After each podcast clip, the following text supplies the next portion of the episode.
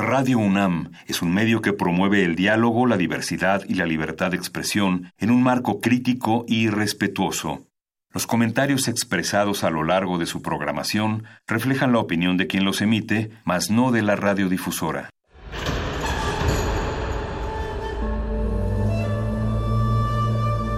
Un templo para la apreciación del ser mediante el sonido. mediante el sonido para nosotros. El sol sale durante la noche. Nuestros gritos llevan la mesura del silencio. Y el descontento está lleno de baile y risas. A todo, incluso a nosotros, nos resistimos. La universidad Ustedes y nosotros somos Resistencia modulada.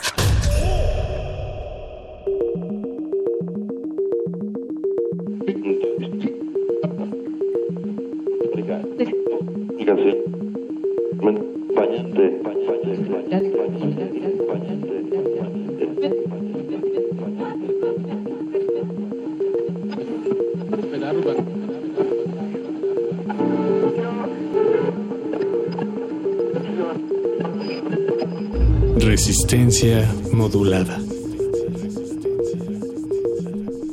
Un 23 de enero de 1991, KLSK-FM, una estación de radio de Albuquerque, Nuevo México, llevó el amor de una banda llamada Led Zeppelin a otro nivel. Resulta que como parte de un truco concebido para llamar la atención, sobre un reciente cambio de formato de la estación de New Age al rock clásico y hartos de que estuvieran pidiéndoles la misma canción una y otra y otra vez, el propietario de la estación John Sebastian decidió poner Stairway to Heaven durante 24 horas seguidas, sin ningún tipo de promocional y sin ningún tipo de presentador. Esto desconcertó muchísimo a los oyentes al grado de que alguien llamó a la policía local para que fueran a la estación dos veces. De acuerdo con el calendario de historia de la música, la policía apareció en la estación después de que un par de radioescuchas llamaran informando que el presentador o el locutor aparentemente había sufrido un ataque al corazón.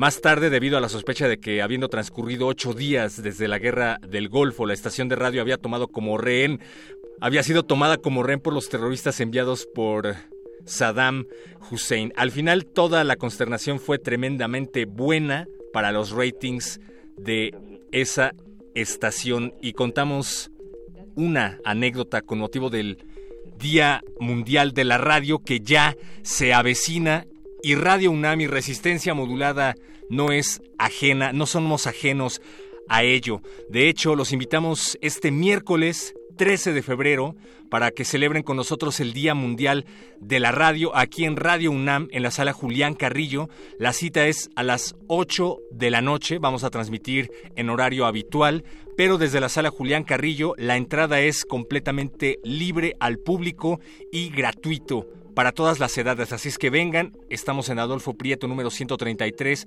en la colonia del Valle, a unos pasos del Metrobús Amores. Miércoles 13 de febrero, celebren con nosotros el Día Mundial de la Radio. Vamos a tener actos en vivo de Eugene Jovín, de Manitas Nerviosas. Va a estar con nosotros Tule El Val, a él ya lo escucharon en Muerde Lenguas, improvisando, haciendo freestyle y hablando acerca de la literatura resistente. Así es que vengan, recuerden, Adolfo Prieto, número 133, Colonia del Valle, miércoles 13 de febrero, celebren con nosotros el Día Mundial de la Radio. Este evento se va a transmitir en vivo a través de las frecuencias del 96.1 de FM y desde luego en www.resistenciamodulada.com. Pero como parte de estas celebraciones y como parte del hecho de que celebramos la vida de resistencia modulada al aire en Radio UNAM. También vamos a ir próximamente a tu plantel más cercano. Próximamente resistencia modulada en CCHs, en preparatorias y en alguna de las FES. Aragón, Cuautitlán, no sabemos en cuál todavía ni en qué fecha exactamente estén pendientes. Lo que sí sabemos es que esta semana estaremos en las islas de Ciudad universitaria. Pónganse pendientes y paren bien la oreja de Radio UNAM 96.1 de FM. Gracias del otro lado del vidrio a Oscar Sánchez que está en la producción ejecutiva esta noche. Gracias a don Agustín Mulia por estar al mando del halcón milenario en la consola de operaciones. Y gracias a Alba Martínez por ser Alba Martínez y estar en la continuidad. Yo soy el perro muchacho y los vamos a dejar con esta recomendación de nuestro productor Oscar Sánchez que se llama Do You Remember Rock and Roll Radio? ¿Se acuerdan de cuando la radio ponía rock and roll? Los Ramones sí. Esto es de 1980 de Sire Records Company y lo escuchas en resistencia modulada de Radio UNAM.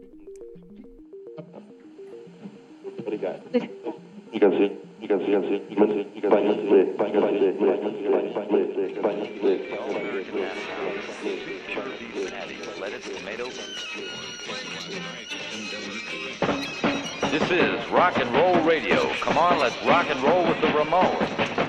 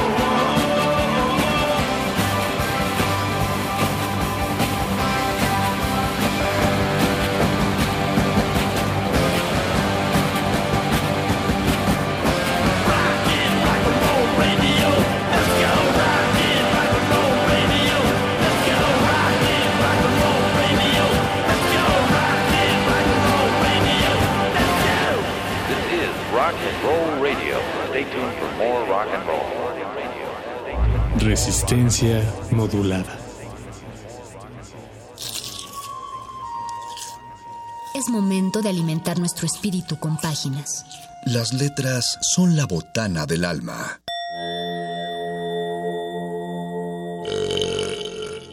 Recuerda la máxima. Los libros son como los tacos. Aún los malos son buenos. Muerde lenguas.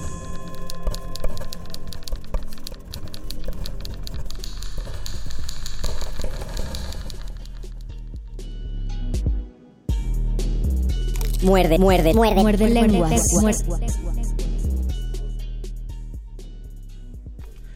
A unos segundos de que sean las 8 de la noche con 13 minutos de este lunes 11 de febrero, la semana de los globos y de los chocolates en tacitas baratas. Y del jabón chiquito. Y de los peluches de tamaño exorbitante. Y de los muchos abrazos y muchas postales de amor en redes sociales. Y de las, de las cartulinas. Y de la diabetes en todos lados. es la semana del 14 de febrero, al mismo tiempo que es la semana del Día Mundial de la Radio, entonces nosotros expresaremos nuestro amor a la radio y nuestro amor en general a través del 96.1 de FM. Y en www radio. Radio.unam.mx. Muy bien, muy bien. Estaba, estaba haciendo suspenso, Luisito. Estaba haciendo un sus pausa dramática. Está construyendo la, la, situación aquí en la cabina. Lo saluda mi compañero Luisito Flores del Mar. Y lo saluda mi compañero el Mago Conde. Y nosotros queremos que ustedes utilicen este espacio radiofónico acerca de letras, libros, taquitos. Y letras amorosas. Ustedes describan su situación, eh, describe tu situación sentimental con el nombre, con el título de un libro, o dedícale, o describe a tu ex con el título de un libro. O dedícale un libro a la persona que te gusta o un poema. A tu crush o un poema. O, utilícenlo eh, en este momento, nosotros lo vamos a decir al aire. Pueden escribirnoslo en nuestro Facebook Live que ya está activo en Facebook Resistencia Modulada. Tenemos un Twitter arroba R modulada. Si nos quieren llamar y dejarnos un recado con nuestra mamá, alias el Voice, el productor, estamos eh, en el 55 23 54 12. Por favor, 55 23 54 12 a lo mejor alguien se le quiere declarar así en vivo. Eh, si tú eres una persona que se le quiere declarar en vivo y la otra persona, por supuesto que tiene derecho a decir no, pero de eso se trata, y lo quieres hacer público, llama por teléfono y, y léele un poema sobre todo decláratele con un poema y vemos qué tal funciona. Descríbelo, aprovecha de una vez, no te esperes, no lo hagas el mero 14, porque el mero 14 todas las radios lo van a hacer, nosotros nos adelantamos tres días a eso para que llegues, para que llegues al jueves ya con la certidumbre de que si te puedes gastar mejor ese dinero en tus propios tacos o si sí vas a tener que pagar una orden para ti y otra orden para tu significant other. Porque lo más raro del 14 de febrero es que a quién se le ocurrió que fuera un día antes de quincena. Creo que fue una ah. pésima estrategia eh, de mercadotecnia. Lo hubieran puesto el 16, independientemente si San Valentín fue martirizado un 14 de febrero. ¿Qué les costaba ponerlo el 16? ¿Y de qué, les costaba seguirlo martirizando todavía un día más? Que sufriera un día más. No, simplemente que le cambiaran la fecha y ya.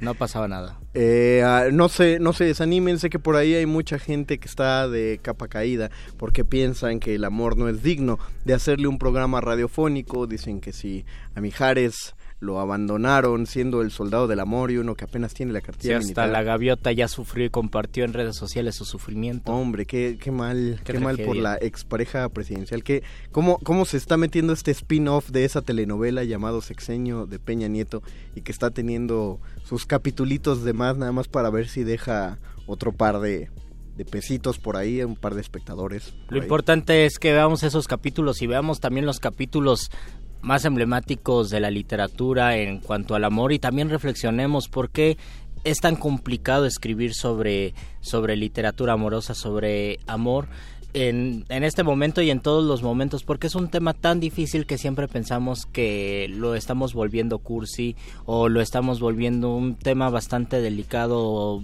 o, sin profundidad. O un tema deprimente. Un tema deprimente o un tema chafa, de plano, porque cuando tal vez cuando todos empezamos a escribir, pues empezamos a escribir poemas de amor y a lo mejor por eso mismo tenemos cierto rechazo ya a escribir poesía amorosa a determinada edad. Nos dice José LB, por mi casa en la posada familiar hay fila.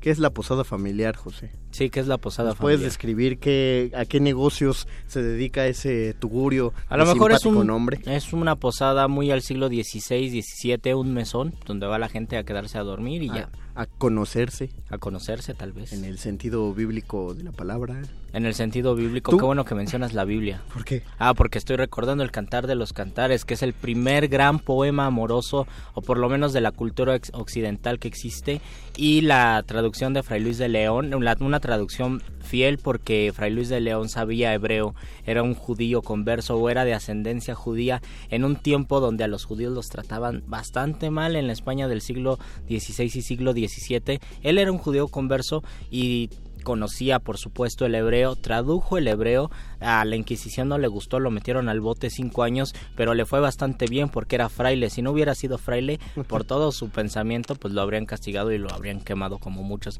Busquen la traducción de Fray Luis de León del Cantar de los Cantares, de verdad no tiene desperdicio. Que, creo que es ya lo más, este eh, ¿cómo, decir? E, es la más común que encuentran, ¿no? No es difícil. Puede ser la más Porque común. Porque aparte también podemos decir que es una de las primeras ediciones comentadas que existe de un libro. Exacto, es de las primeras ediciones comentadas, sobre todo ya en el siglo XVI, donde comenzaban a comentarse y hacer reflexiones. Tal vez ahí eran los inicios del ensayo, como ahora lo conocemos, Ajá, reflexiones. Exactamente. Eh, no, eh, no es muy extenso el cantar de los cantares. Tendrá, ¿cuántos le calculas? ¿Unos 150 versos? ¿100? Tal vez, tal vez, tal vez pues. un poco más, pero sí, a lo mucho son unas 20 páginas así si lo ponemos como a y si tamaño normal. Y si uno busca el libro, el libro es un poco más choncho, justamente porque está lleno de las notas que hace. Y las notas de verdad son deliciosas, no tienen desperdicio. Lo único malo es que en la publicación de Aguilar, y esto no les va a gustar, viene El Cantar de los Cantares junto a otro libro que se llama El Manual de la Perfecta Casada, que, era, que eran las normas y las obligaciones que una mujer en el siglo XVI debía cumplir para hacer su misa abnegada con el esposo y muchas cosas que son por supuesto cuestionables o más bien son condenables en el siglo XVI y ahora más. Entonces es un poco incómodo tener el libro porque viene un gran, gran poema, pero después viene un manual de cómo se deben comportar las esposas. Una de cal por dos de harina, la verdad, en esa... Pero creo que esos textos valen la pena justamente porque lo único que, debe, que se conserva es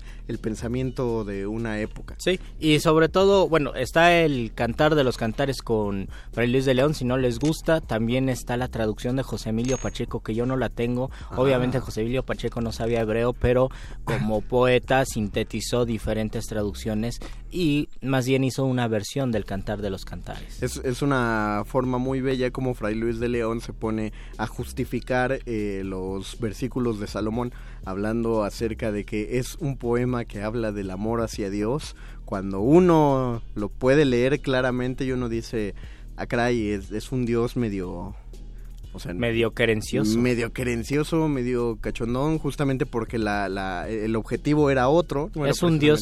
no, eh, de hecho, en la historia no aparece un dios, más bien es un, hombre y una mujer y es un poema erótico. Se enamoran, le canta al cuerpo de la mujer, ella le responde, se dicen muchísimos elogios que son de verdad placenteros y de repente se pierde la mujer y se pierde el amado y la mujer lo va a buscar y todo eso tiene una connotación tal vez eh, religiosa, mística, pero la historia como tal, en, desde su sentido profano, pues es muy degustable. José LB nos dice que la posada familiar es un motel clandestino. Oh. Y ya hay fila, ya desde ahorita. Es que se teme el desabasto de cuartos. Se teme el desabasto de cuartos. Hay que pensar eh, cuántas horas son las justas para un motel clandestino. Y también José LB cita los dos primeros versos de uno de los poemas que yo considero más bellos ah, para para lidiar con un desencuentro amoroso, o sea, el momento de, una separación o un desencanto, porque aparte es festivo. Y dicen los versos, las novias pasadas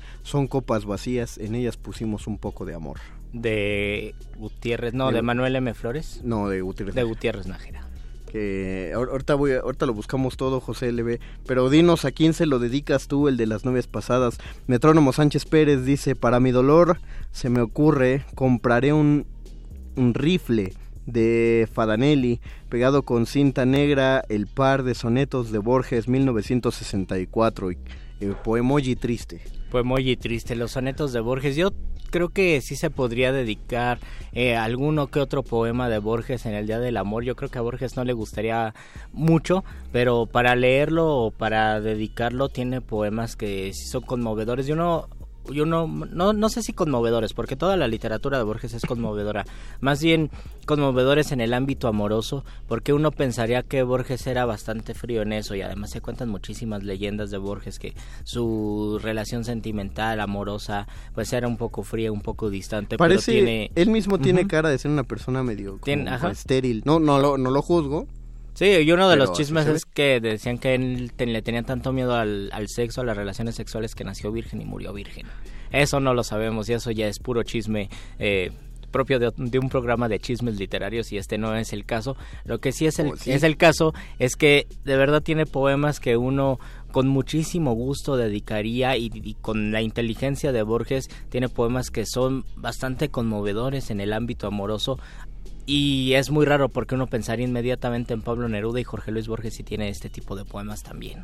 A ver, eh, también nos escribe Daniel, ah, Daniel Peña nos manda saludos. Le mandamos saludos de vuelta. Aquí tengo el poema de Gutiérrez Najera, pero sí nos tienes que decir a quién se lo quieres dedicar, José LB. Ya tenemos 17 personas en nuestro Facebook Live y les repetimos, si quieren dedicar algo al aire, si quieren eh, decir eh, que, ese, que ese crush se entere de que es un o si quieren describir su amor, su ex amor o su crush con un poema, el título de un libro, díganoslo, por favor. Estamos en Facebook como Resistencia Twitter, Modulada. remodulada. Tenemos un teléfono en cabina 55 23 54 12. Pueden entrar hasta el aire si así lo quieren y si así lo prefieren. Si tienen un poema cortito, pues anímense. Es más, es más, les vamos a hacer como Krusty el payaso, así de... No, no queremos presionarlos para que lo hagan, pero eh, nos vamos a quedar aquí nosotros leyendo el periódico para que se animen. Vamos a ponerles una rolita para que durante esa canción eh, estén en la duda de si llamaré a la radio o no llamaré a la radio. Recuerden 55 23 54 12, llamen y lean su poema de amor. Doctor Arqueles, déjenos sonar la música, por favor. un muerde lenguas. A ti que me has pillado observándote en silencio como tratando de darle explicación a tu belleza. Dicen que la belleza es lo que uno ama. Si esto es así, o tú eres muy guapa, o yo te quiero mucho.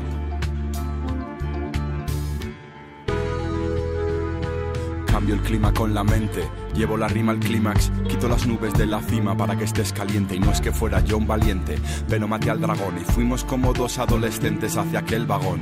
Necesito agradecerte este afecto natural, sin calcular, es tu amor sin cláusulas. Inauguras el día con fábulas, como un caballo blanco te sientes, odias las jaulas. Te traje un trozo de horizonte y nunca estuve en él. Mírame a los ojos de nuevo y te lo descubriré. Dime que sí, otra vez con la mirada y en aquel vagón supimos que la suerte estaba echada.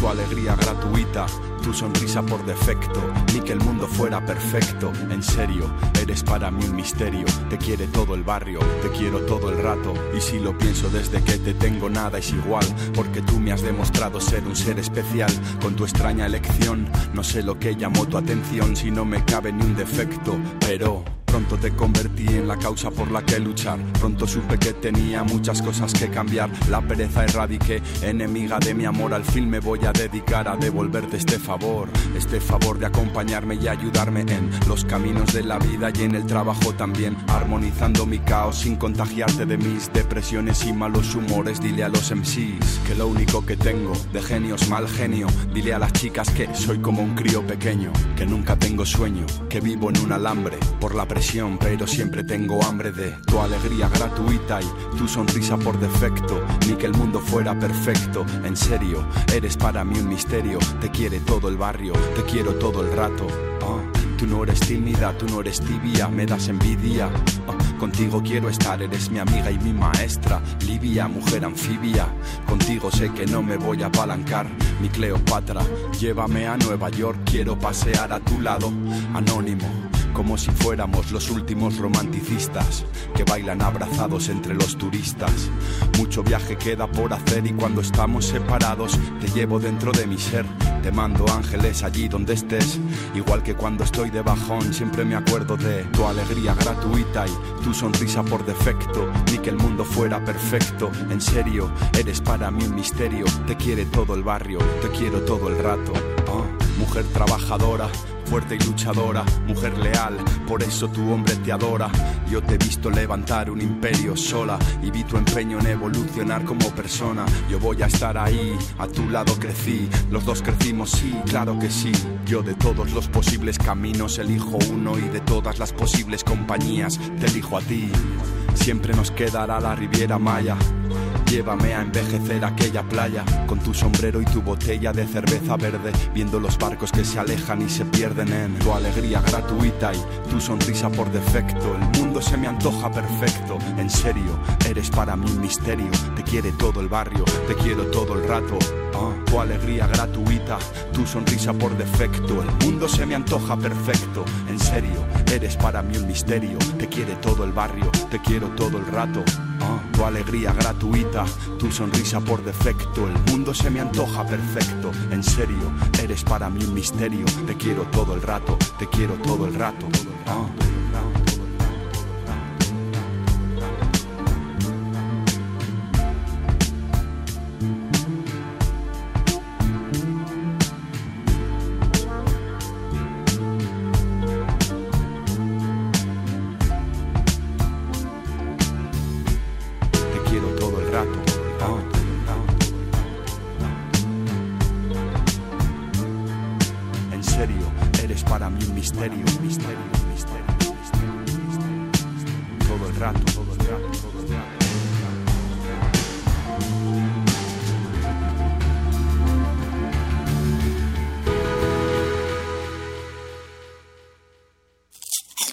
Muerde lenguas. Muerde lenguas. Muerde lenguas.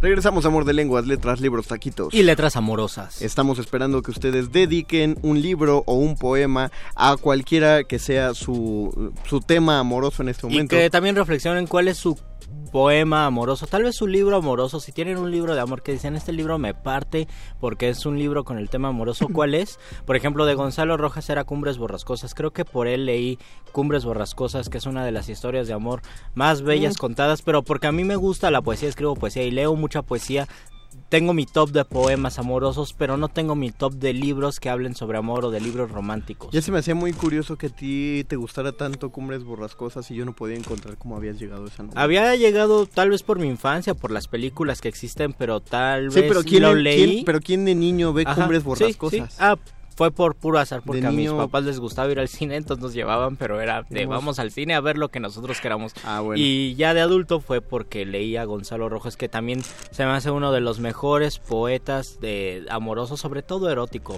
Eh, Gonzalo Rojas es un gran poeta erótico y un libro de amoroso, bueno, les recomiendo a Gonzalo Rojas y un libro de poemas de amor que es bellísimo, es el de Rubén Bonifaz Nuño, El manto y la corona. Ah, es un libro de amor, es un libro de estoy enamorado y voy a poemas a, a la chica de la que estoy enamorado y de verdad es un gran, gran libro de Rubén Bonifaz Nuño donde combina el erotismo, el amor, eh, hasta incluso la estupidez de estar enamorado y decir hoy me quiero tirar al suelo y quiero que la gente me vea y yo nada más decirles estoy enamorado. Pues cómo no esperarlo de un, de un hombre, un, un gran poeta que además le llegó a escribir a Verónica Castro. A Verónica Castro y a Lucía Méndez. Y a Lucía Méndez.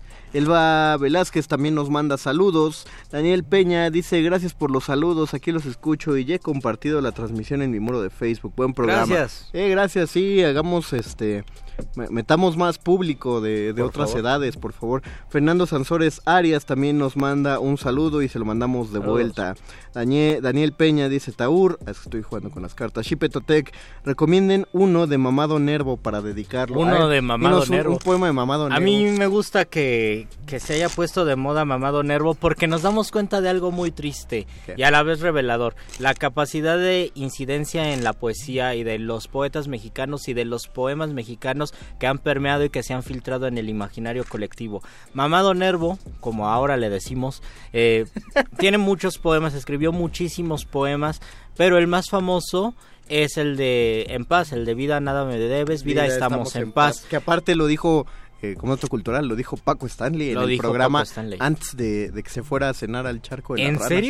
Oh, Eso, eh, es parte de las teorías conspirativas que hay porque él dijo ese Se poema. estaba despidiendo. No, no Exactamente. ser, y al no día siguiente se va a comer con Mayito Besares al Paco. Paco Stanley era un buen declamador, de verdad. Yo creo que muchos Los glaciares- word tendrían que escucharlo con atención porque les ayudaría. Los glaciares aman a Paco Stanley. Y no, y no solo es que sea el poema más conocido de Amado Nervo, sino es uno de los poemas más conocidos de México.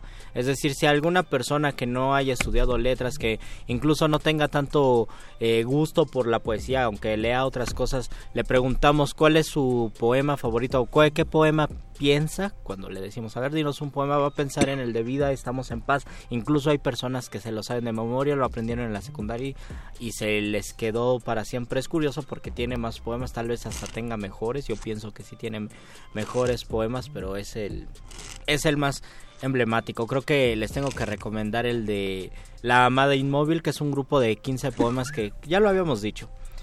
Y, ah, y también ahora le dicen la mamá de inmóvil. Justamente por, eso, se ríe. Por eso me reí, porque... Es un, No, que no es un grupo de 15, 20 poemas donde habla sobre el amor que le tiene una mujer que murió y dice, el primer poema dice, mi secreto te lo diré al oído, estoy enamorado de una muerta. El más conocido de ese grupo de poemas de la amada inmóvil es uno que se llama Gracia Plena, Gracia Plena creo que le puso, y hay un estribillo que dice, era llena de gracia como el ave María. Ese, quien la vio no la pudo ya jamás olvidar. Esos dos versos son muy, muy conocidos, incluso son reinterpretados y todo el mundo dice, es que es llena de gracia como el ave María. Búsquenlo porque eh, yo creo que es de lo, de lo más profundo de, eh, de Amado Nervo. Ya tiene Chipetotec algo, algo digno para una dedicatoria en estas fechas. Fernando Sansores Arias dice, hagan su movimiento, hashtag, ya págame radio. pues escríbenlo en Twitter, arroba R modulada y te damos retweet, te lo juramos. Perro muchacho, este, atento al Twitter, por favor, por si ahí está el perrito muchacho, que ya va a venir para Eso quiere a- decir que ni tacos de asesina, tacos de canasta. Tacos de canasta. No, hombre, nos van a tocar esos tacos de canasta de suadero. Sí, verdad. Daniel Peña, de Daniel para Cecilia, un poema de Anacreonte. A ver, Cecilia, eh, ojalá estés ahí, Cecilia, te vamos a leer un poema de Anacreonte dedicado por Daniel Peña. Yo querría convertirme en espejo para que tú me miraras siempre. Quisiera ser túnica para que me llevaras puesto siempre. Yo quisiera ser, amiga mía, el agua con que bañas tu cuerpo, la esencia con que te perfumas, la bandeleta que sostiene tus pechos, la perla que adorna tu cuello, y hasta quisiera ser sandalia porque así por lo menos podría vivir a tus pies. Oh. Esto fue dedicado de Daniel Peña para Cecilia. Cecilia, por favor, Directo en el cocoro. como harían, como harían los raperos, esta cruz con los brazos, que significa réplica, o sea, contéstale, sea cual sea la respuesta que Dile queremos. no, gracias o jaja, ok. Jaja, gracias amigo, dile. Puedes, de- puedes Ah, decirlo así también. Ah, ok, ah, ok. Eh, también todo eso se recibe. Facebook, Resistencia Modulada. Twitter, Twitter arroba R modulada.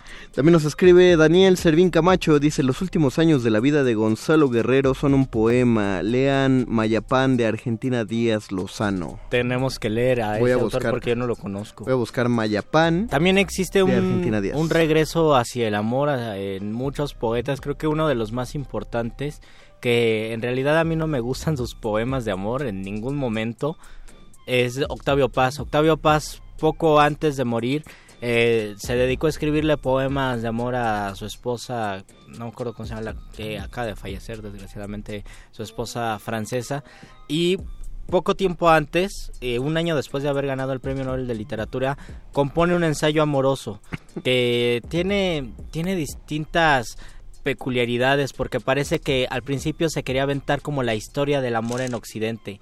Y después como en medio del libro dice bueno yo no quiero aventarme la historia del amor en Occidente yo estoy dando ciertos datos porque yo creo que se dio cuenta que era una tarea bastante complicada. Y aunque pienso que también es un libro más o menos desigual es un libro interesante sobre el amor, sobre cómo se concibe el amor en Occidente, sobre cuáles son los principales rasgos de este amor, cómo evolucionó del amor cortés al amor romántico, por ejemplo, cómo sentían los poetas el amor en el siglo XVI, en el siglo XVII. Es un libro muy interesante y es un libro eh, escrito con esta prosa tan suelta y tan espontánea de Octavio Paz que creo que no la tiene en su poesía. Bueno, pero en su poesía escribió poemas de amor. Hay uno que se llama Carta de Creencia, que es un poema de amor larguísimo, tal vez unas tres, cuatro páginas. A, a, mí no me gusta particularmente, pero tiene ideas muy interesantes. Y creo que si uno es un lector bastante intelectualizado y como que le gusta reflexionar mucho de lo que lee, es un poema 100% recomendable. No, no vamos a leer Mayapam porque es una novela.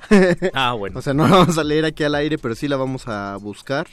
Eh, le repetimos, es una novela de Argentina Díaz Lozano. Esto que dices, Luis, por eso a mí de, de, de, de poesía amorosa tengo realmente un, un, baja, un bagaje muy breve muy, uh -huh. y mucho menos en la memoria, pero me gusta el teatro de esos siglos, 17, este, 16, 17, 18, el teatro cuyo tema era puramente amor, porque piensa que finalmente el teatro es un conflicto. Ahora, ¿cuál es el primer conflicto que se te viene a la mente si estás hablando de amor?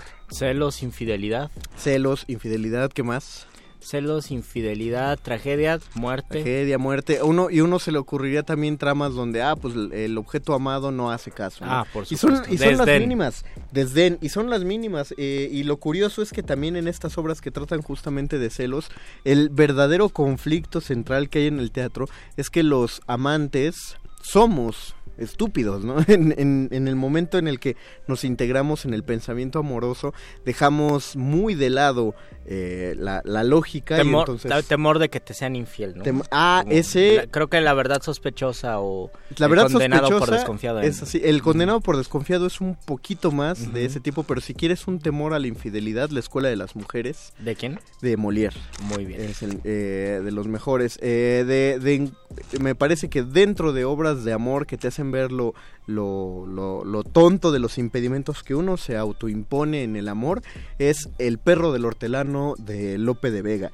Esa es un ejemplo bellísimo de cómo el amor propio puede, eh, puede trozar y lastimarnos en un lance amoroso con otra persona. La trama es básicamente que una mujer, ya, que es la condesa de Belflor, una mujer noble, eh, tiene a su servicio a un, a un este, olvi olvidé el nombre de quién es este, este, pues es su criado, básicamente. Uh -huh.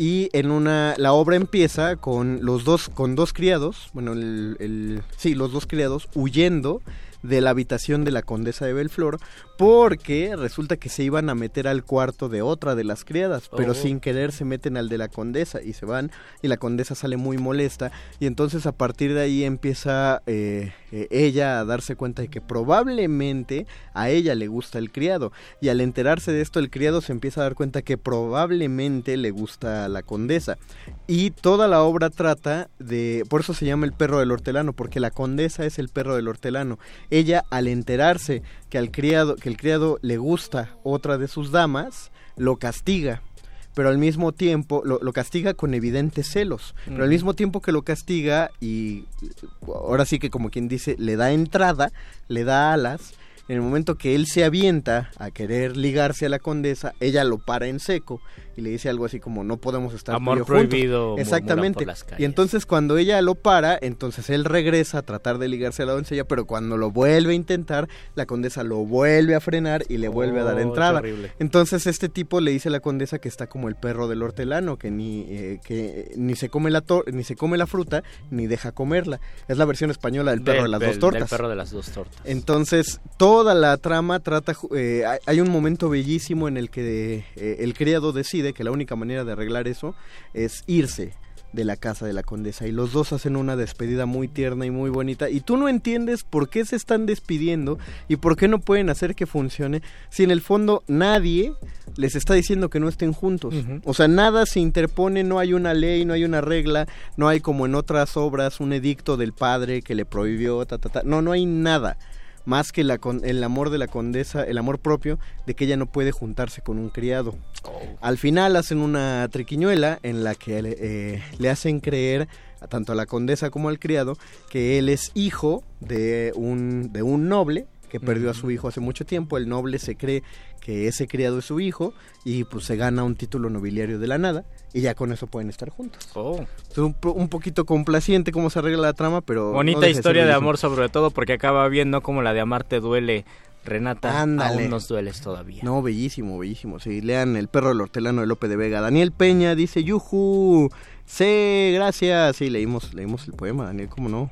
Pudiste leerlo tú también si nos llamamos al aire. Rodolfo Salinas, ¿qué onda, brother? Saludos, ¿qué onda, Rodolfo? Saludos, Rodolfo. Monique Bomactin dice, he dedicado a varios crush décimas de Sor Juana, especialmente la segunda décima, las cuatro primeras partes, copia divina en quien veo desvanecido el pincel, etcétera, y así. Saludos porque el amor también es resistir. Exactamente. Saludos y qué, qué genial que dediquemos a Sor Juana, sobre todo porque ocurre lo mismo con Sor Juana como ocurrió con Amado Nervo, conocemos a Sor Juana, tal vez por ni siquiera por el poema completo, sino por los primeros cuatro versos de hombres necios que acusáis a la mujer Sin y ahí se acaba.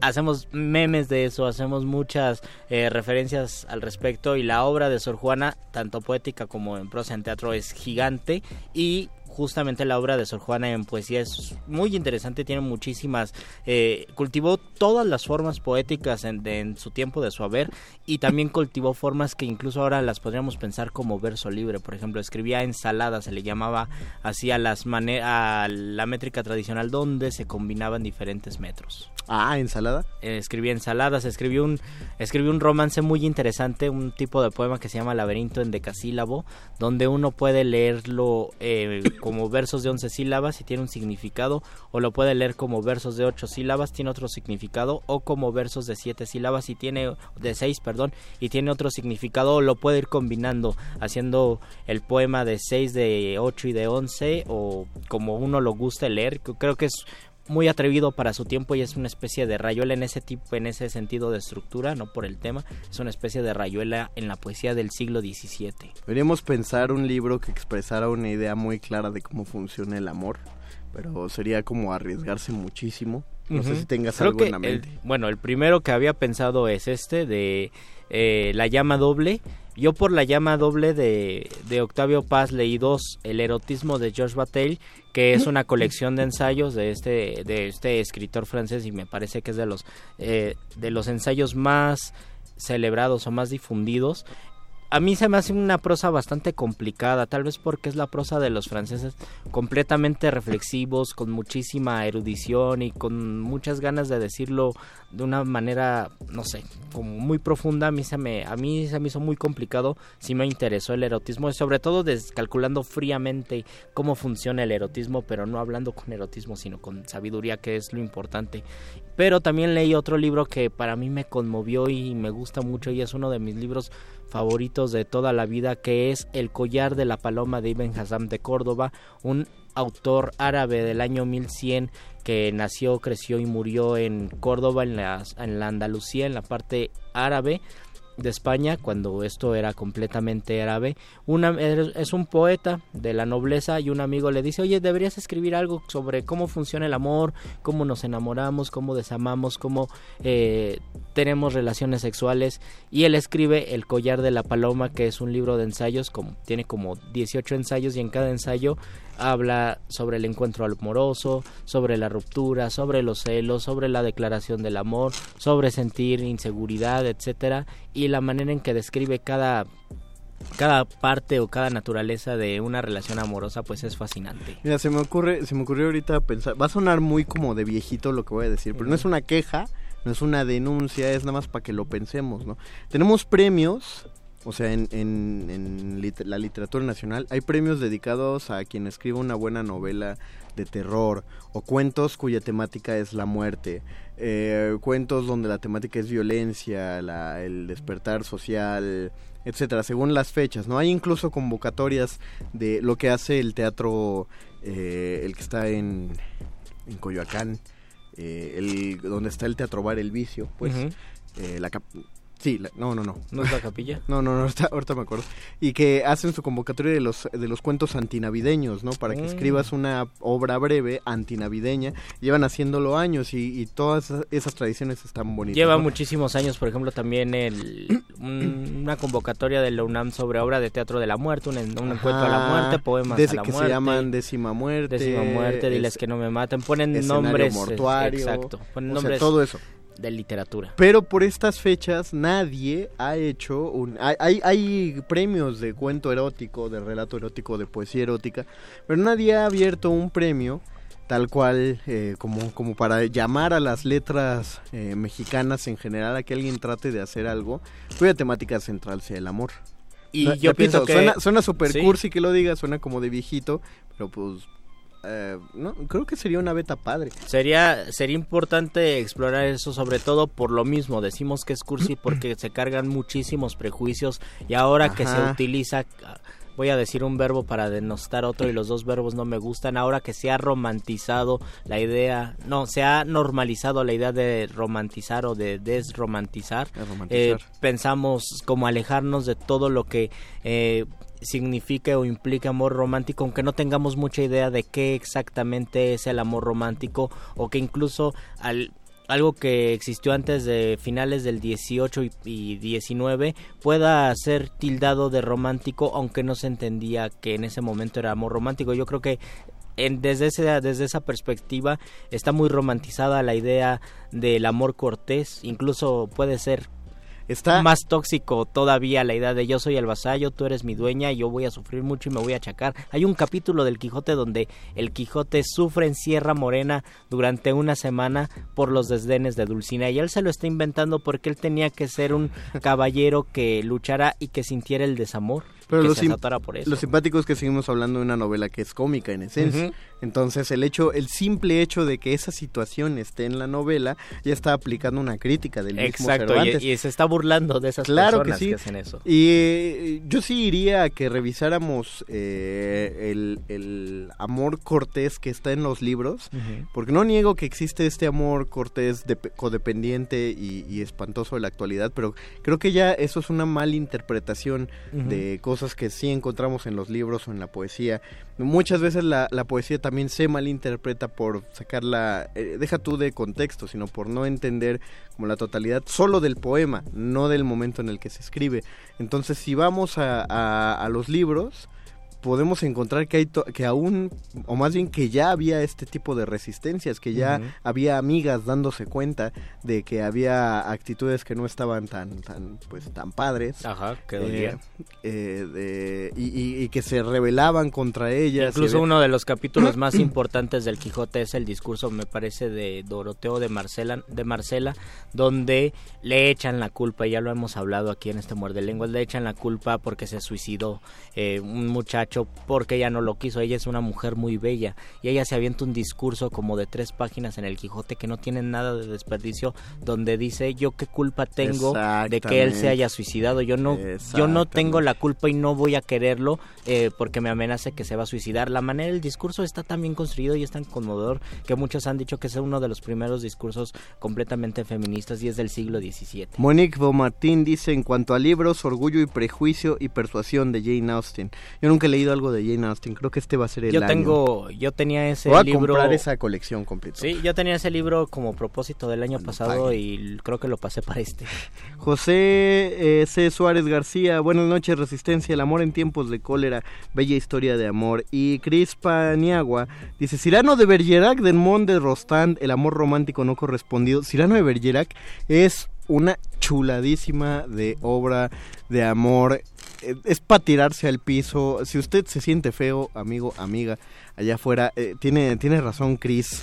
Léanse Cirano de Bergerac porque tiene unos versos en un momento donde se lamenta que Roxanne, la chica de la que él está enamorado, ama a Cristian, que es amigo de Cirano de Bergerac, y lo ama justamente porque es guapo, porque es hermoso y encima porque Cristian repitió los versos los versos que Cirano le enseñó para oh. decírselos a Roxanne. No, tristísimo, para echarse el suelo, pero muy bello. Aredel Mateos, que algo te quede claro. No sé si te quiero o simplemente me inspiras, que ya es mucho decir en estos asiegos días. Ah, es, es un poema de Santi Balmes. Lo vamos a leer y, y al terminar la lectura eso convocará al doctor Arqueles, me parece, ¿va? Aquí va de Aredel Mateos para quien sea que vaya dedicado. Que algo te quede claro. No sé si te quiero, simplemente me inspiras, que ya es mucho decir en estos asiagos días. Pero a partir de ti escribo, de la cabeza a los pies, te escribo, mediante, para y a través de ti. Me estructuro, medito, escribo. Y ahora añado, nunca te he borrado ni te he corregido, aunque algunas veces, en mi recuerdo difuminado, sí te he repasado. Muerde lenguas.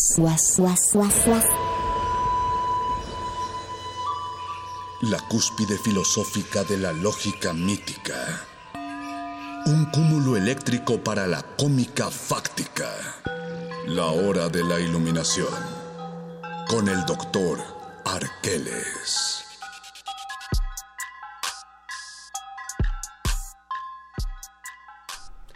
Ya llegó el Rasengan de la literatura.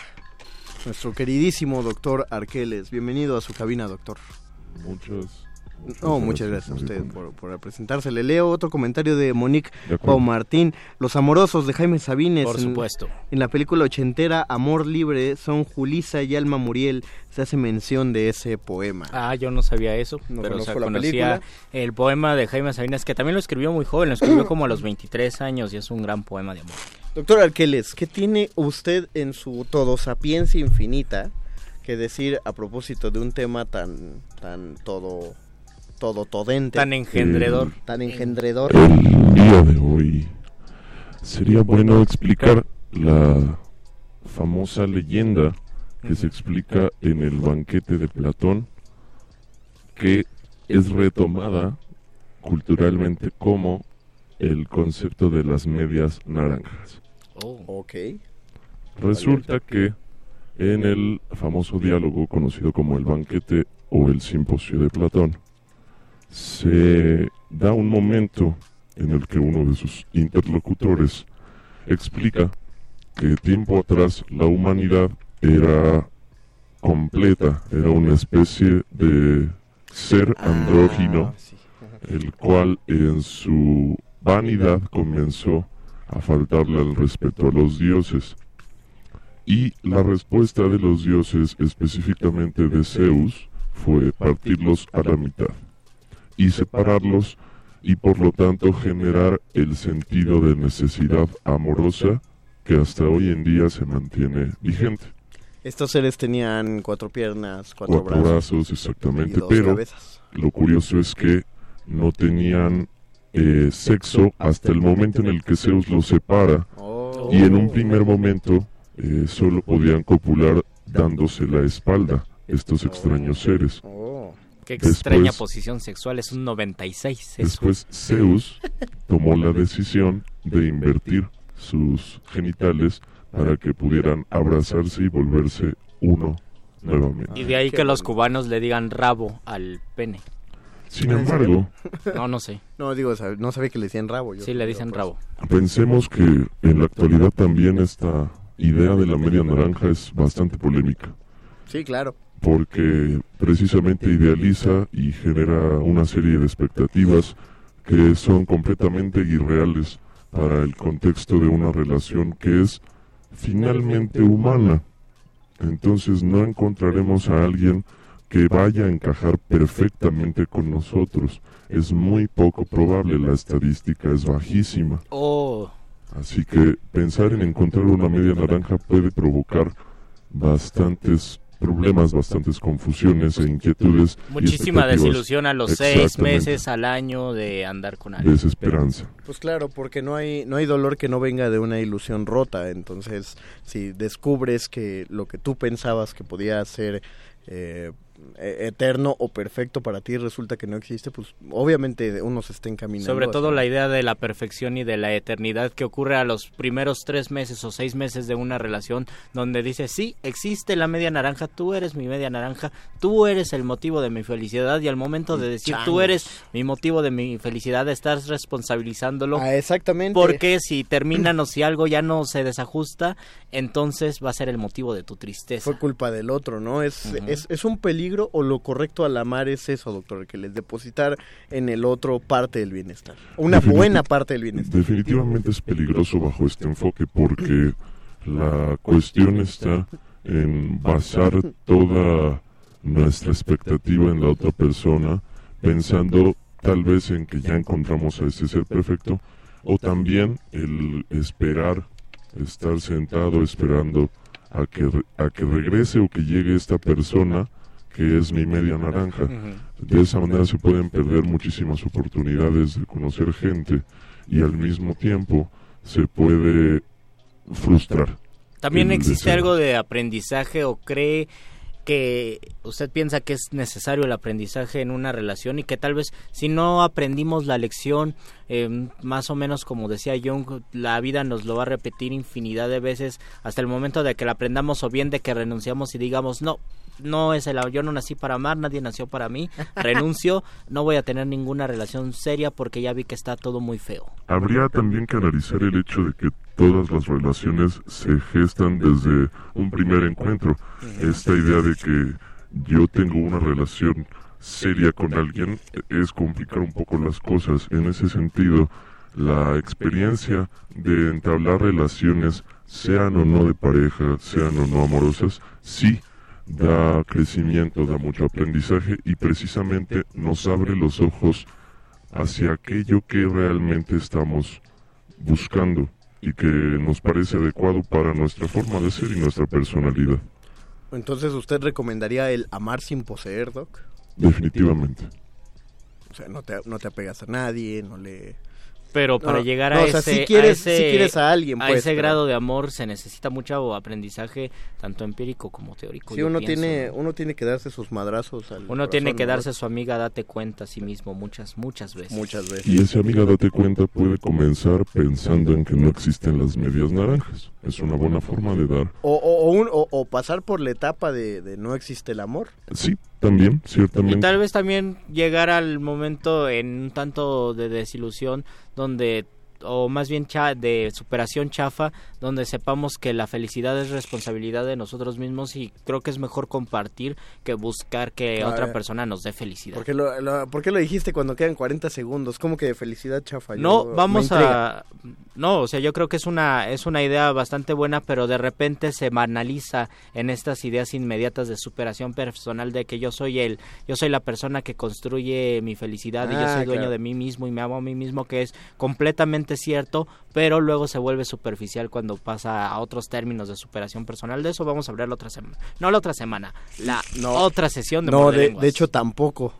Ay, es verdad. Esta fue nuestra única emisión de esta semana, queridos radioescuchas, Es porque verdad, el amigos. miércoles, el miércoles transmitimos en vivo desde la sala Julián Eso Carrillo. significa que pueden venir a Pueden la sala venir. Julián Carrillo a partir un poquito antes de las 8, por favor. Vénganse y hacemos una mesa y todos debatimos en el patio y hablamos acerca del amor y unimos y ahí se leen sus poemas y se crochean. Van a, va a estar Tule el Val, van a estar manitas nerviosas. Vénganse y va a haber diferentes mesas de debate y de discusión en torno a este bellísimo medio Radio UNAM, por favor, a celebrar el amor y la radio. Adolfo Prieto 133 Colonia del Valle, lleguen poquito antes de las 8 de la noche para que alcancen lugar y tráiganse a toda la bandera, vamos a estar por acá. Muchas gracias, don Agustín Muli en la operación técnica. Muchísimas gracias, Oscar, el voice en la producción. Gracias, Alba Martínez, en continuidad. Nosotros los esperamos aquí en Radio UNAM el miércoles a las 8. Vénganse. Para más dudas, pregúntenles a nuestros lacayos, alias Cultivo de Ejercios. A continuación, la nota nostra. Se despide de estos micrófonos. Luis Flores del Val. El Mago Conde. Y el doctor Arqueles.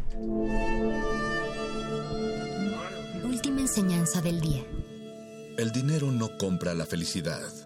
Pero compra libros y tacos. Y eso se le parece mucho. Medítalo.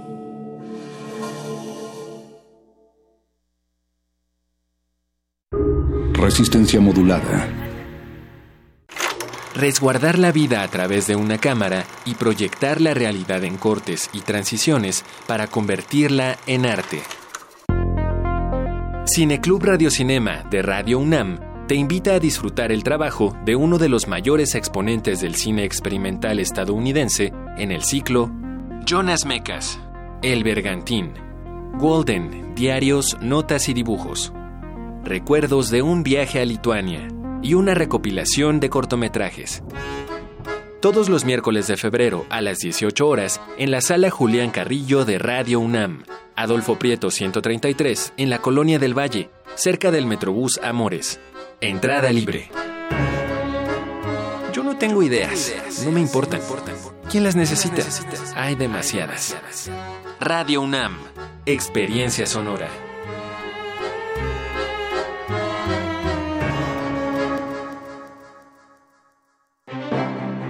De exhibirse durante tres años en diversos países, llega a México la muestra Orozco, Rivera Siqueiros, la exposición pendiente, que se debió inaugurar originalmente en Chile en 1973, pero lo impidió el golpe de Estado de ese país. Se exhiben 180 piezas entre obra pictórica, documentos, videos y otros testimonios que dan cuenta de la cancelación de la muestra. Orozco, Rivera, Siqueiros, la exposición pendiente, se puede visitar en el Museo de Arte Carrillo Gil, en el sur de la Ciudad de México.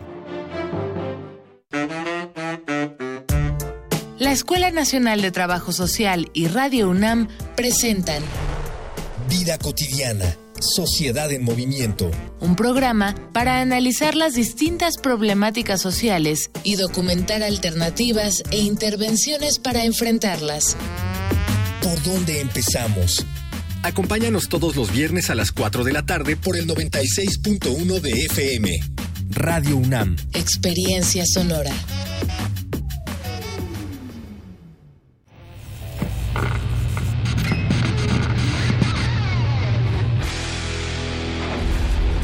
Por cortesía de cuando el rock dominaba el mundo, un minuto de...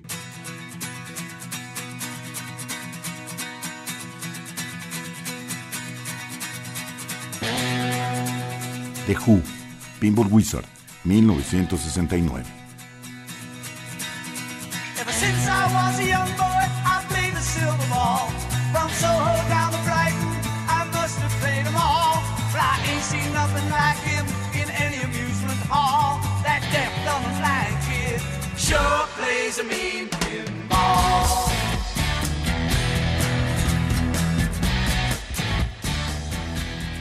Escúchanos todos los viernes a las 18.45 horas por esta frecuencia. 96.1.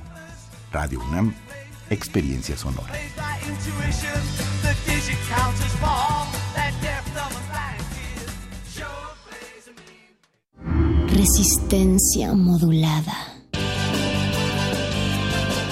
Interrumpimos lo que sea que esté escuchando para darle nuestro supuesto corte informativo.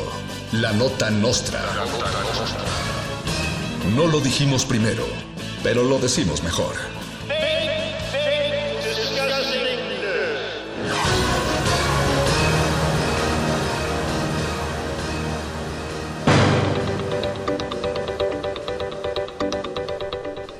Plan de austeridad de la cuarta transformación sigue su marcha frenética. Luego del anuncio de que el nuevo director del CONACIT, David Alexir, no necesita tener ni una licenciatura, ni una maestría, ni preparación, ni nada para dirigir esa institución, el presidente Andrés Manuel López Obrador dijo que eliminará el nivel licenciatura de la educación en México. En conferencia mañanera, dijo que ahora los estudiantes de secundaria y preparatoria tendrán que hacer más con menos y que no hace falta una preparación FIFI para llegar lejos. El plan de austeridad de la cuarta transformación sigue su marcha frenética. El presidente López Obrador aseguró en conferencia mañanera que Javier Jiménez Espirú, secretario de Comunicaciones y Transportes, omitió en su declaración patrimonial un lujoso departamento en Houston para ahorrar luz. Se explicó. Un anuncio tan grande como ese departamento hubiera tomado mucho tiempo al aire. Mucho tiempo al aire gasta mucha luz y gastar mucha luz implica mucho dinero, declaró el mandatario. Omitió hablar de las propiedades de Olga Sánchez Cordero para, dijo, ahorrar tiempo. El plan de austeridad de la cuarta transformación sigue su marcha frenética. Luego de que el gobierno federal clausurara la mitad de las guarderías del país por considerarlas un hervidero de corrupción, el presidente Andrés Manuel López Obrador anunció que a partir de ahora permitirá que los periodistas lleven a sus hijos a las conferencias de prensa. Por cuestiones de presupuesto, dijo, no habrá desayunos para los pequeñines, pero sí habrá proyecciones de Peppa Pig a espaldas de AMLO para que los chamacos no lloren ni hagan preguntas incómodas. El plan de austeridad de la cuarta transformación sigue su marcha frenética. El gobierno federal anunció que como parte de los recortes presupuestales necesarios para la cuarta, se cancela definitivamente el programa de actrices de Televisa para que actúen como esposas de expresidentes. Su dulce vida está rota y se estrella el estrellato, porque se acabó el contrato entre Peña y la gaviota. Pero ya nadie se azota de la pena o del dolor. En el sexenio anterior hubo robo, sangre, estafa, así que un divorcio chafa es la tragedia menor.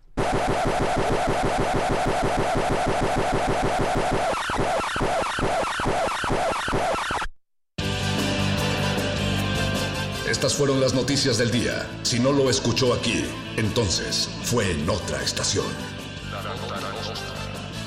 ¡Maldito aparato! ¡Sé más gracioso!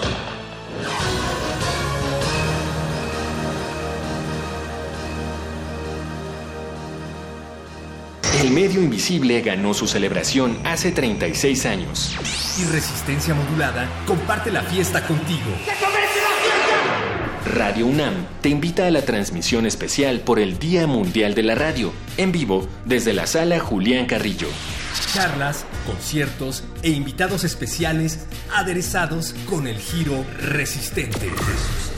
Miércoles 13 de febrero, de las 20 a las 22 horas, en la sala Julián Carrillo de Radio UNAM. Adolfo Prieto 133, Colonia del Valle, cerca del Metrobús Amores. Entrada libre. La radio la hacemos todos y todos la merecemos. Resistencia modulada. Radio UNAM. Experiencias sonoras.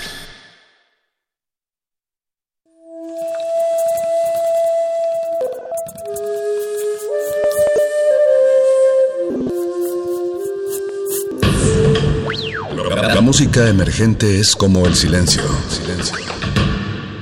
Presente a nuestro alrededor. Pero audible solo para quienes tienen disposición de escuchar. Como todos, en este campo de cultivo. Cultivo de ejercios.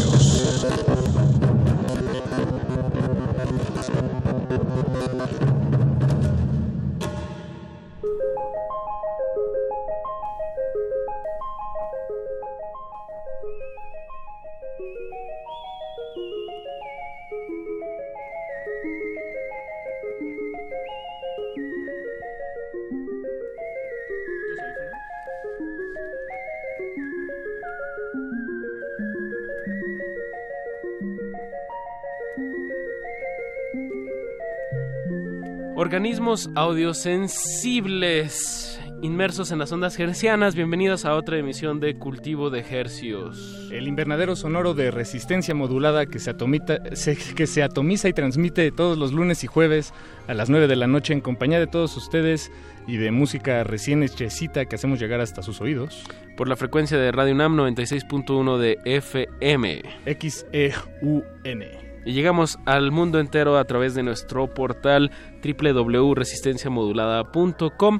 Les saludan desde estos micrófonos su servidor Apache o Raspi. Y su otro servidor, Paco de Pablo. Esperamos eh, hacerles eh, pues temblar los huesos más pequeños de su cuerpo, que son los del oído medio. Es lunes, lunes 11 de febrero. A las 21 horas con 9 minutos estamos haciendo radio en vivo aquí desde el, desde el bellísimo Valle de, de México.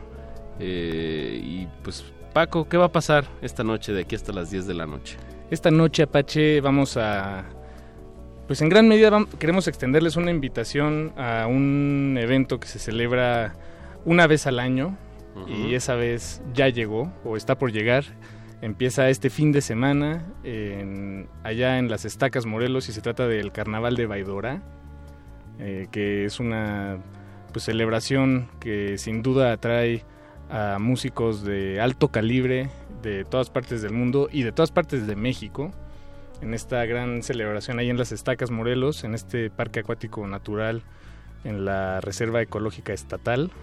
Este, ahí es donde está el río, bueno, ahí brota el río Yautepec. Es un lugar bellísimo, Apache, tú lo conoces muy bien. Para, con o sin Baidora, pues, ¿no? las estacas. Pero, pues bonito. imagínate las estacas que ya son tremendas y chulas y bonitas, y le agregas un carnaval, se lo pones ahí encima y atravesándolo todo, pues eh, se pone muy bien. Y como dices, actos internacionales y nacionales. Y de hecho, nu- nuestra invitada esta noche pues es, es- es parte de este cartel. Así es, en unos momentos más adelante estaremos disectando frente a sus oídos a Noah Sainz, que nos acompaña aquí en la cabina y se estará presentando en el carnaval de Baidora este fin de semana. Eh, todavía hay boletos, por si no se han eh, animado. todavía hay boletos para la entrada al, al carnaval, para la eh, para acampar, también hay hoteles, también hay transporte, en fin, todavía están a tiempo de armarse la, la experiencia en su totalidad como DVD. Eso, Apache. eso, eso. Es- Pero antes de eso, bueno, y en el mismo marco, eh, pues aquí el equipo de resistencia modulada pudo contactar algo de este talento internacional.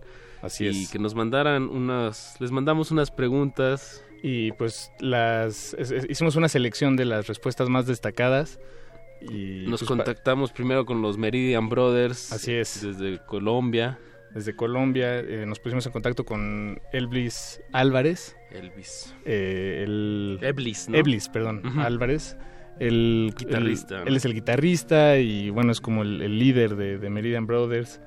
Eh, ya se han presentado antes aquí en la Ciudad de México y de hecho van a tocar en el Baidora como Meridian Brothers y como su proyecto alterno que se llama Romperrayo. Ambos son proyectos que exploran pues la música, la, la cumbia, los, la, la música andina, eh, ritmos latinoamericanos, eh, pero con un... Sí, hay que agregarle... ¿Qué, será? Como al, alien. Sí, sí tiene una, una sonoridad bastante, derretidos. pues sí, alienígena. Así es. Cumbia alienígena. Y pues en ese espíritu le, le preguntamos a E- Eblis que si estaría dispuesto a mandar su música al espacio y esto es lo que nos contestó. Y eh, también escucharemos una canción de los Meridian Brothers que se llama ¿Dónde estás María? Eso, no le cambie. Con eso com- comenzamos este cultivo de ejercicios. Cultivo de hercios. ¿Qué objeto les gustaría enviar al espacio y cuál de sus canciones les gustaría que suene en una nave espacial? No estoy muy seguro a qué hace referencia esta pregunta. Eh, no sé si está insinuando eh, la existencia de vida extraterrestre para una comunicación en el espacio exterior o tampoco, no sé si hace referencia a la sonda Voyager que enviaron en en 1977 al espacio con material humano. En primer lugar, eh, pues si esta pregunta hace referencia a la vida extraterrestre, eh, pues no me gustaría mandar nada. Imagínese nomás que hubiera sido si, si hubiera mandado material desde el mundo prehispánico a Europa. Tal vez nos hubieran conquistado e invadido desde mucho antes, si se hubieran dado cuenta de que hay un material en otro mundo desconocido, asumiendo pues que las personas o entes que reciban esta información sean entes hostiles tales como lo somos nosotros los humanos. En ese sentido no enviaría nada al espacio por prevención y de la misma manera no enviaría ninguna canción de Meridian Brothers eh, por esta misma razón. Eh, pues no sé a qué más podría hacer referencia esta pregunta eh, si no es con la vida extraterrestre. Si es mandar algo por al espacio por algún tipo de experimento o no sé, a- algún tipo de, de cosa snob, pues tampoco igual mandaría algo. Entonces, pues sí, queda así.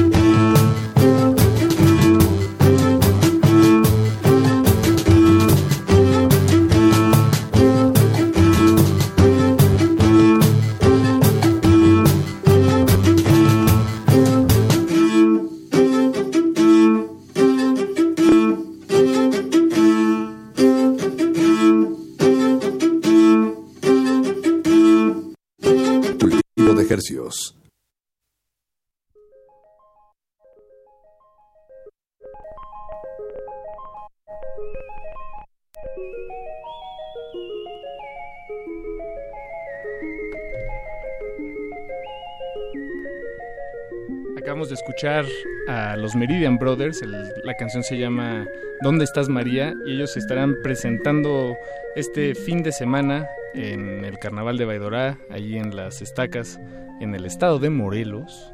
Eh, de verdad, un- una, una buena recomendación este, este proyecto de los Meridian Brothers, que también, como dice, está Romperrayo, que es como su parte más de, de selectores de vinilos. Así y está Los Piraña, también es otro, es un formato de trío un poquito más, como más psicodélico y rápido, pero que también se puede bailar muy bien. Ya han estado aquí en la cabina y varias veces aquí en la Ciudad de México. Y bueno, esta, en esta ocasión, este fin de semana, en Las Estacas, Morelos. Así es. Y también el equipo de resistencia modulada logró enviarle un par de preguntas a otro acto muy muy interesante que es la primera vez que visita México. Se llama Daimea Arocena, ella es de La Habana, Cuba. Y pues lanzó su eh, es una compositora que, que viene de un este pues de una situación muy difícil familiar socialmente. Y hasta hace un par de años logró sacar adelante su carrera musical al estrellato internacional, presentándose en muchos eh, foros importantísimos de todo el mundo, en, Asia, en, en- en África, en Europa, en Latinoamérica, por supuesto. Y esta es la primera vez que visita México, Daime Arocena, y pues le preguntamos por su primer recuerdo sobre su primer recuerdo con la música, y esto es lo que nos respondió.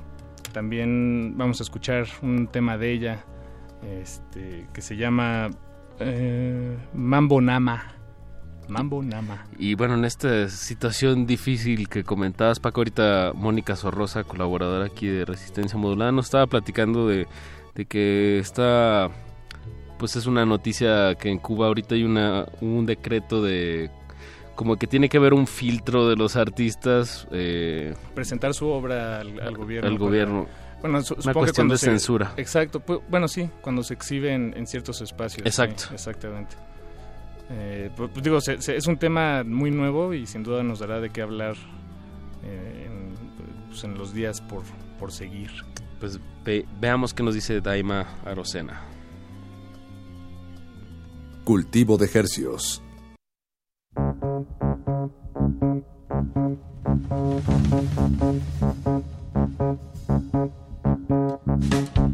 Música eh, a conciencia porque supongo que me pusieron música desde chiquita pero pero no la no la puedo recordar por supuesto.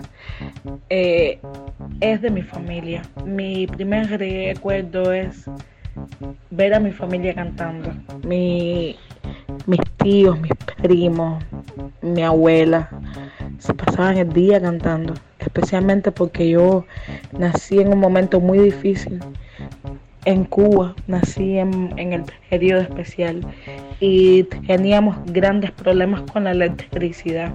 Por tanto, no había radio que escuchar, ni televisión que ver. Y mi familia, a pesar de que no eran músicos, se pasaban el día alegrándose con sus propias voces y convertían las ventanas, los em, instrumentos musicales de percusión percutían lo mismo en una puerta que en los muebles, eh, usaban las cucharas y los tenedores para hacer la clave y se pasaban el día iluminando un poco la oscuridad que había en esos momentos en la casa.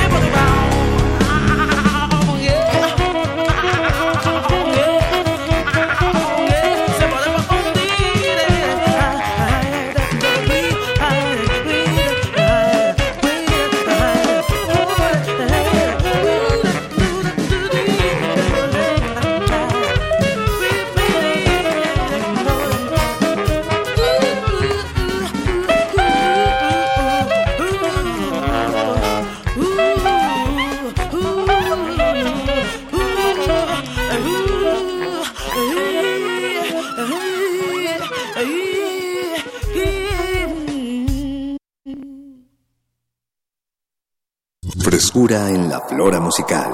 Cultivo de Jercias.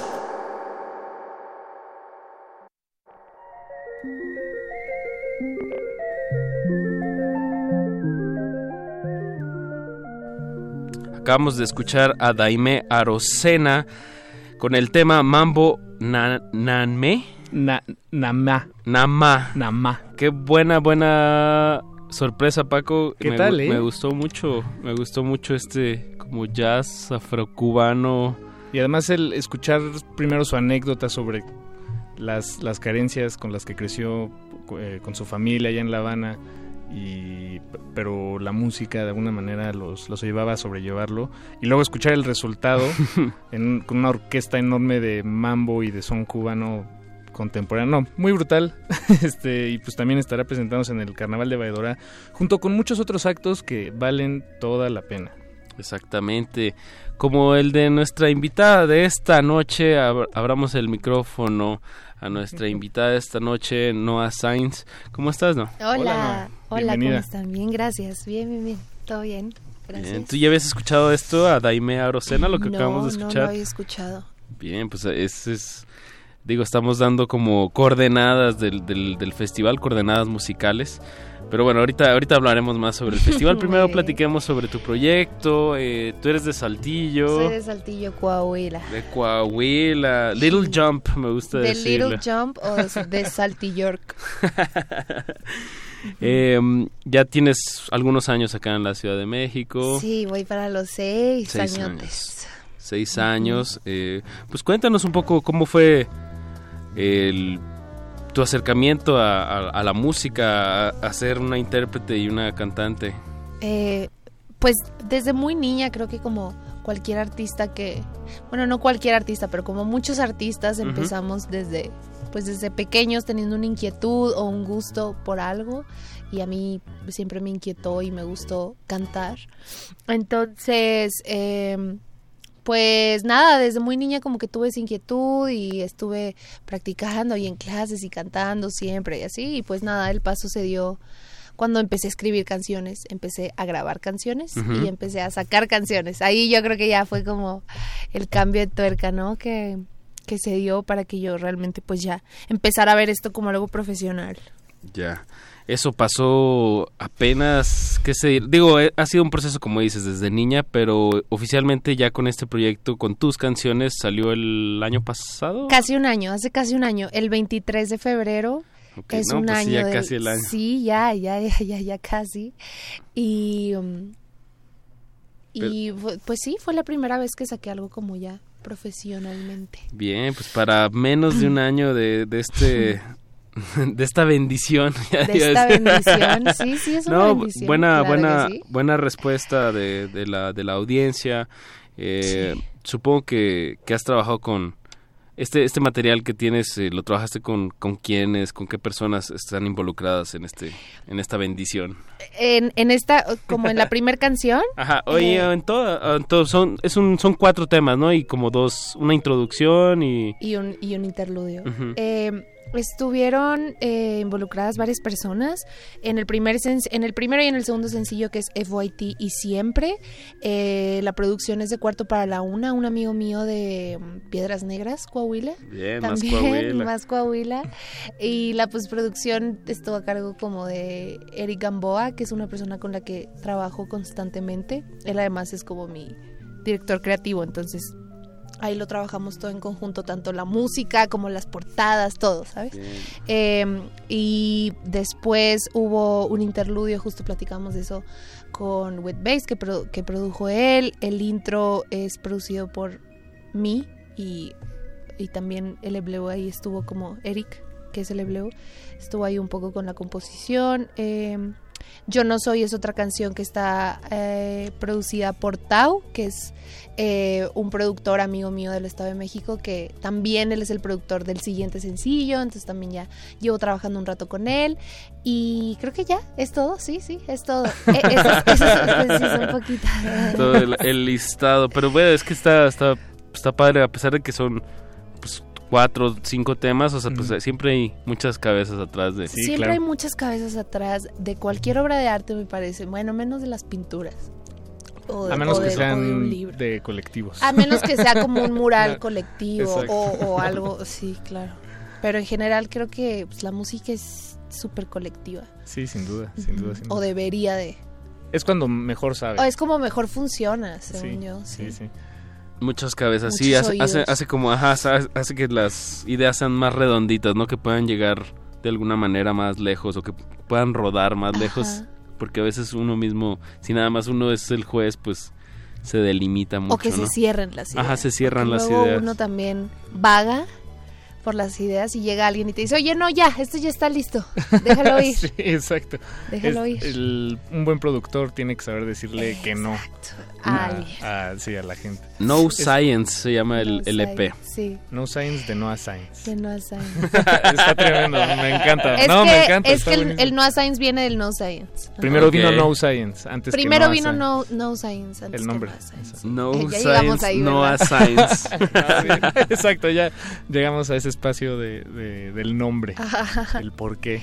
Pero bueno, sí se, se cuenta un poco solo. De ahí salió, sí, Exacto. Claro. sí, Y, estas canciones o, o estas ideas, como, como decíamos, que, que muchas veces son más ricas cuando se comparten y se trabajan en conjunto, tú ya las eh, las estabas trabajando desde que vivías en Coahuila, ya estaban ahí los primeros bocetos, aunque sean mentales, no sé. En este ¿Cuándo pen específicamente no. Ujú. Eh, hay canciones que incluso estoy ahorita retomando, que escribí hace mucho tiempo o que empecé a pensar hace mucho tiempo, pero no, en particular estas canciones eh, comenzaron eh, pues en, disti- en distintos momentos de la vida, pero ya cuando yo ya estaba acá o cuando yo ya tenía pues la idea de empezar a escribir algo, de empezar a producir algo.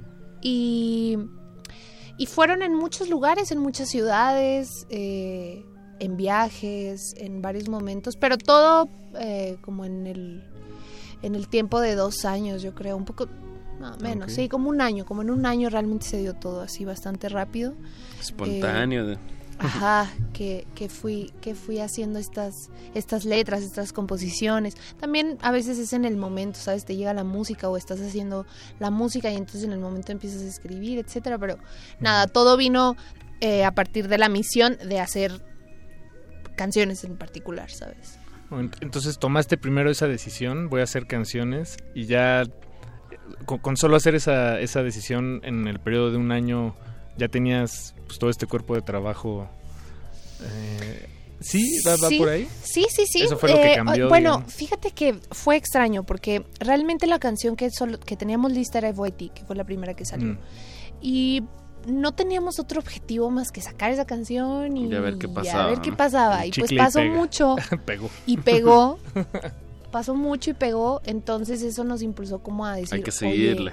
hay que sacar más rolas porque si esta les gustó, las otras les van a gustar más. y entonces ya después se fue construyendo en ¿y cómo las vamos a sacar? Bueno, en un EP y ya hasta después yo dije como, bueno, pero quiero un interludio y también quiero un intro, etcétera. Entonces ya se fue formando, ¿sabes? Pero realmente fue del impulso de una canción. Claro. Que, que fue más como un experimento, un juego Exacto. de ustedes. Y luego ya fue como, oye, creo que sí funciona esto, vamos a hacer más rolas a ver qué pasa.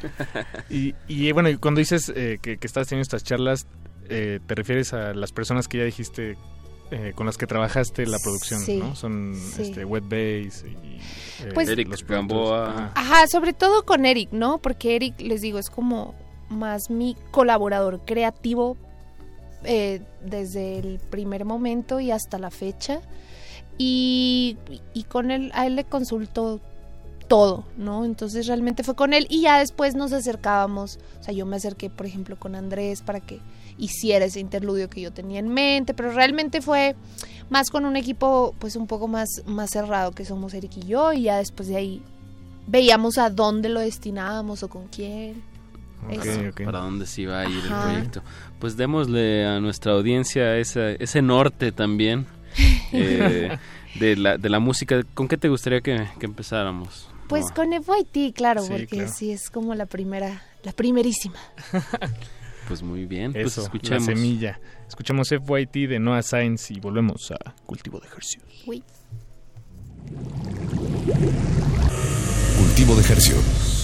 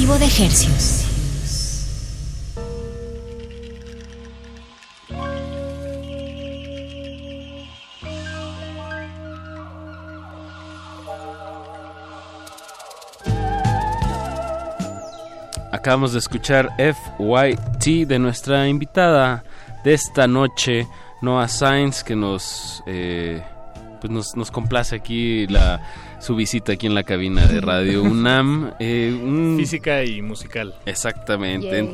Invadiendo. Un tema Ah, no, que, bueno. que nos platicabas que, que salió hace como un año, o sea que ya va a cumplir el año, que, que viste una buena respuesta. eh, y algo que comentamos aquí fuera del aire es que es una canción breve, ¿no? Duró que dos, breve, dos sí. diez. 2.23 dura, creo, me parece, así como exactamente. sí.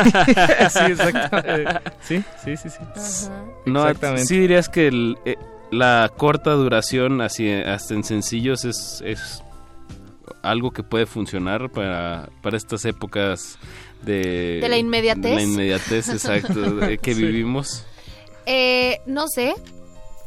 Supongo que sí, porque si a la gente le gusta, pues la repite y la repite y la repite y la repite, pero realmente no fue el objetivo con Evoity.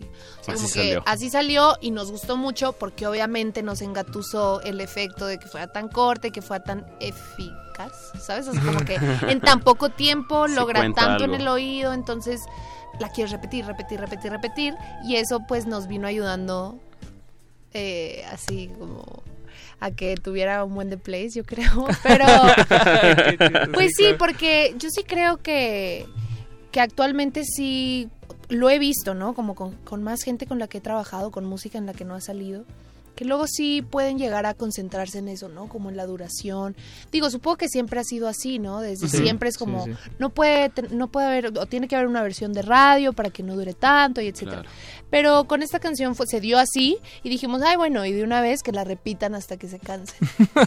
Creo que todo eso viene del, del formato físico del, de los mini... ¿Del maxi single? De los de Ok. 7 ajá, los de siete pulgadas. Ah, Creo que los- tienes 7 minutos por... ajá. Entonces por eso O sea, en tenías total- que dividirlo como Sí, en sí. tres y medio más o menos para Sí. que, que cupiera los sencillos. Sí, o sea, bueno, tiene Se una explicación ajá. técnica en cuanto al, al soporte material que es ese, pero también de, de mercado, ¿no? O sea, eh, al momento de compartir eh, pues, la música con, con estaciones comerciales, eso sí, que pues el donde el tiempo Apremia. está, sí, Ajá. lo- se está pagando y cuesta. Exacto. Eh, pues una canción de, o sea, ¿por, por qué van a poner una de ocho, la nueva de ocho minutos cuando pueden poner dos El de extracto de Sí, tres o de exacto. dos y medio. Claro. Entonces también es, es- sí es un vaivén ahí de, de las lógicas. sí. Todo, todo el EP, eh, ¿cuánto dura de No 15 Science? minutos, o sea, que lo que escúchenlo, o sea, no les quita les quita una ducha. Es más, lo pueden así. escuchar. Una ducha larga. Una ducha larga o con todo y crema, con Ajá, todo y secado. ropa, con todo y secado. ¿Tú dirías que ese es un es- escenario perfecto para escuchar a Noah Sainz? Ay, no. Bueno, no este EP, no este EP. Lo pueden escuchar cuatro veces de corrido en su traslado al trabajo, en promedio todos.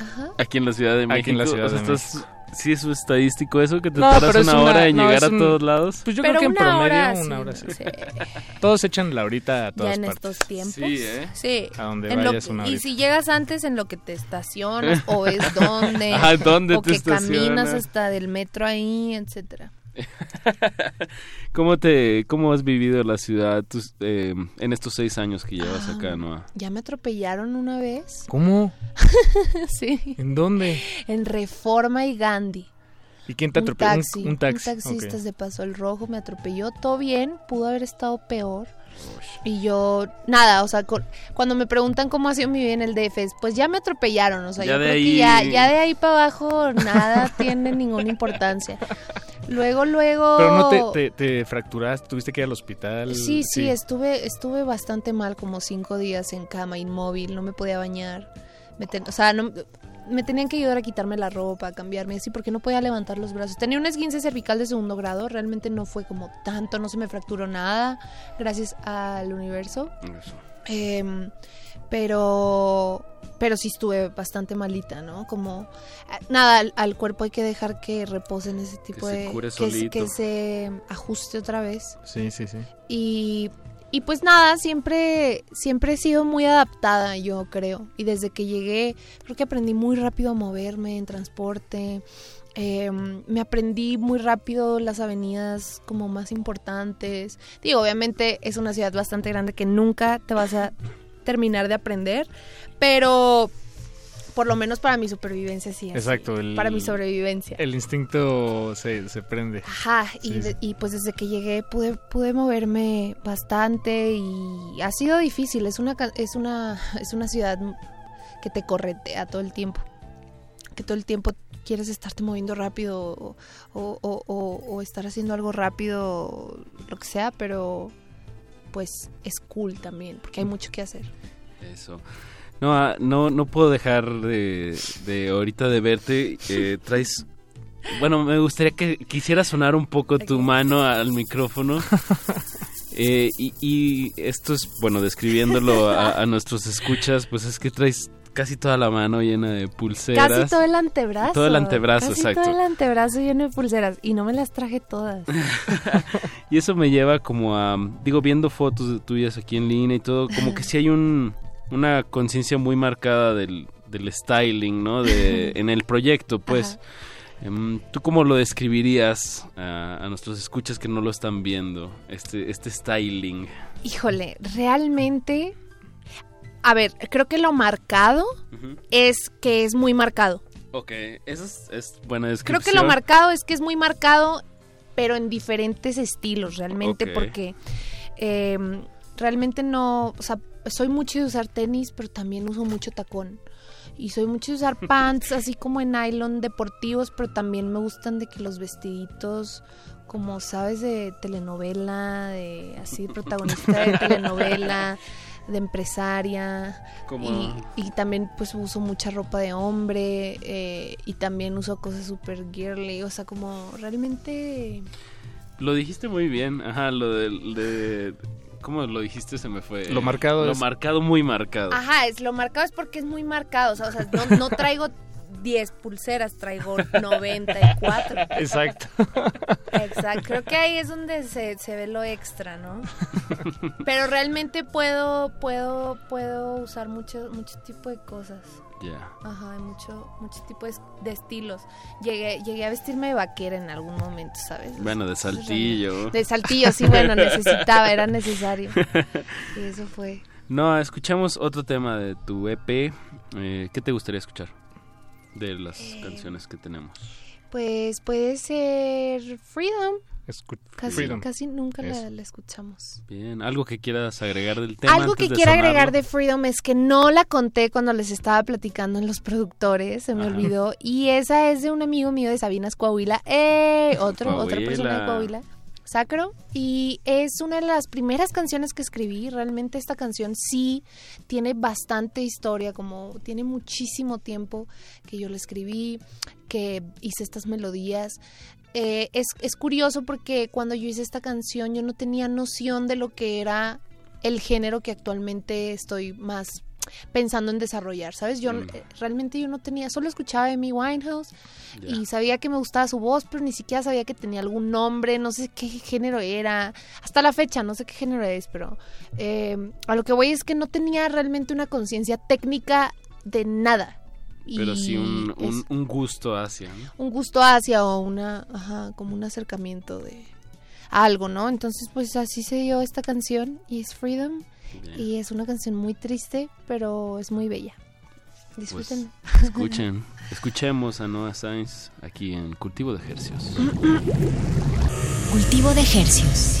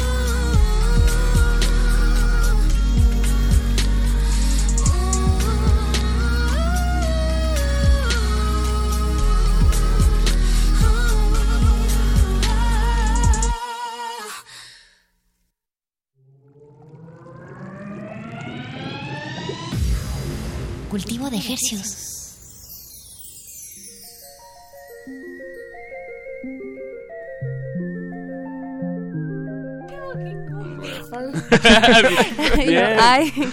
Es que estamos muy emocionados por escuchar Esta música tan esta fresca. música tan fresca.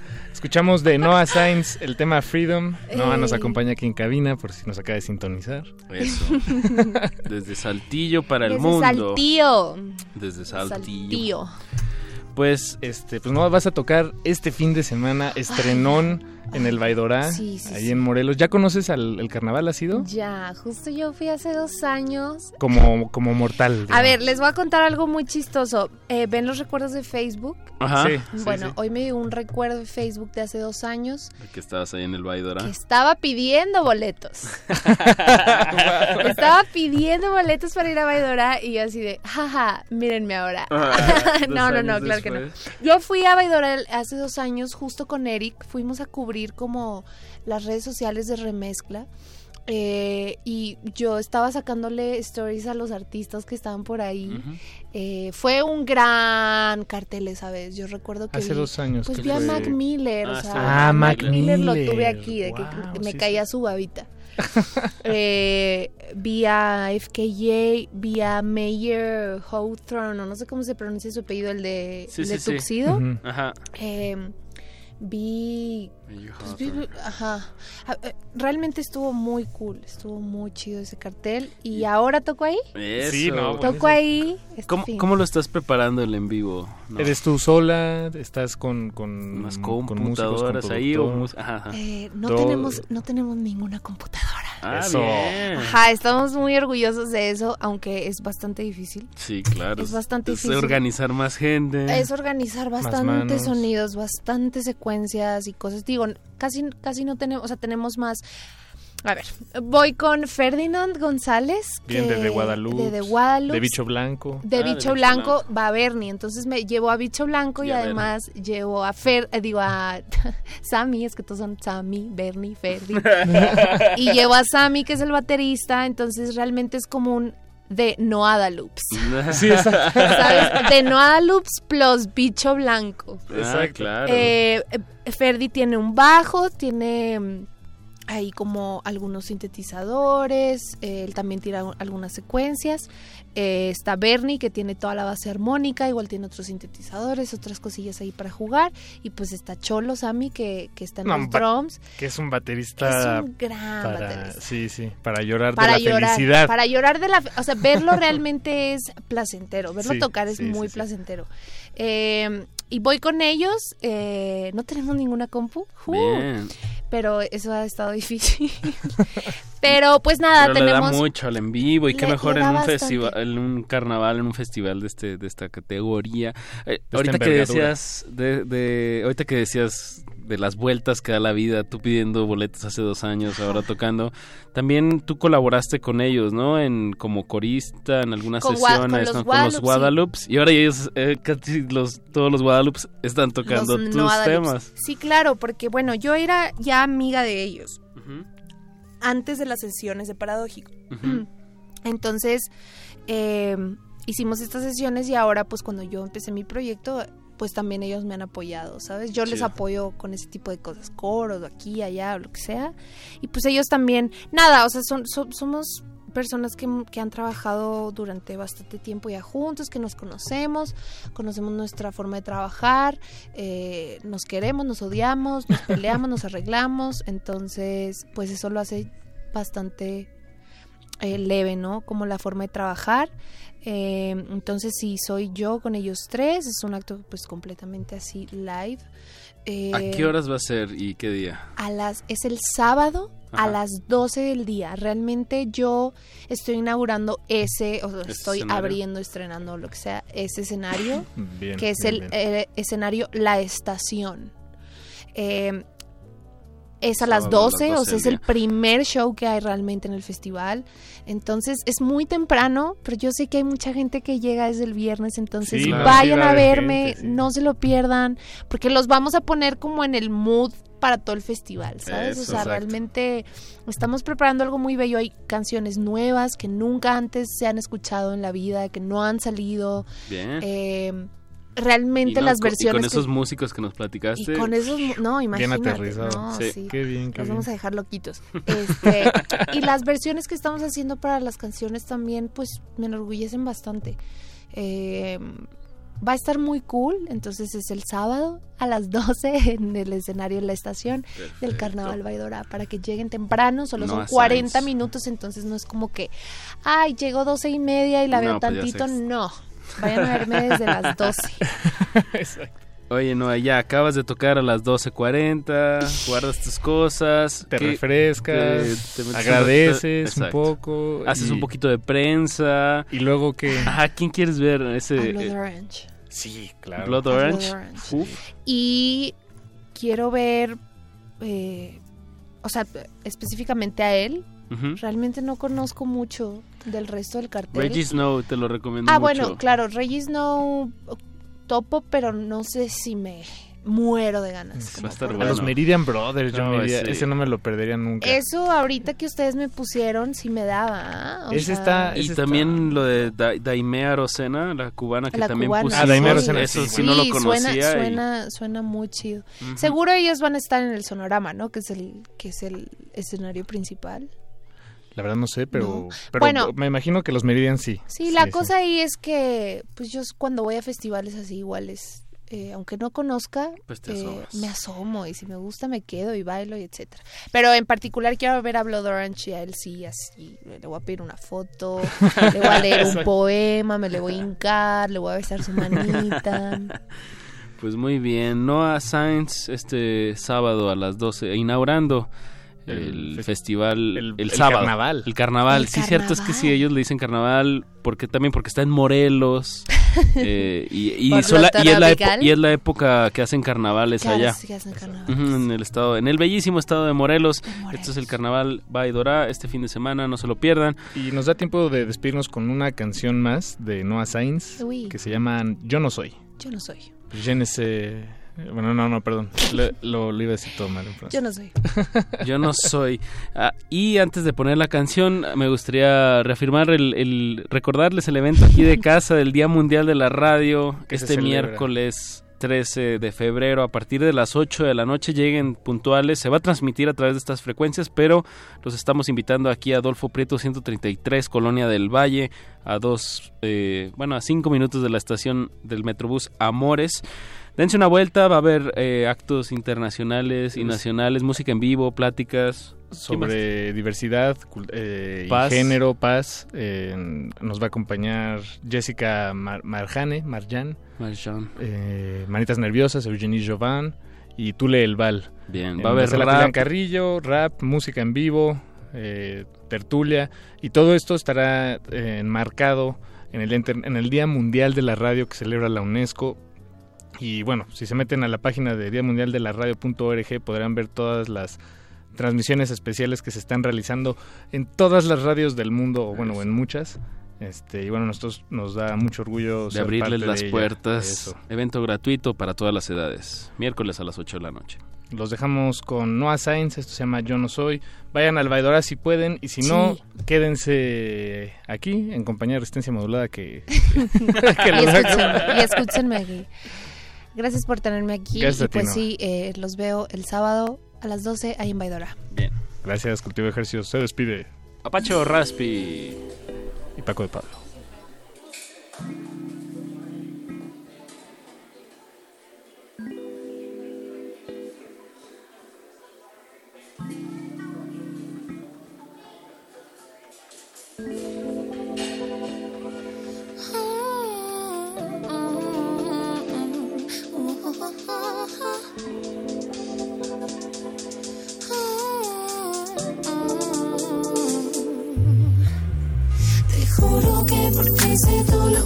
Hice por nadie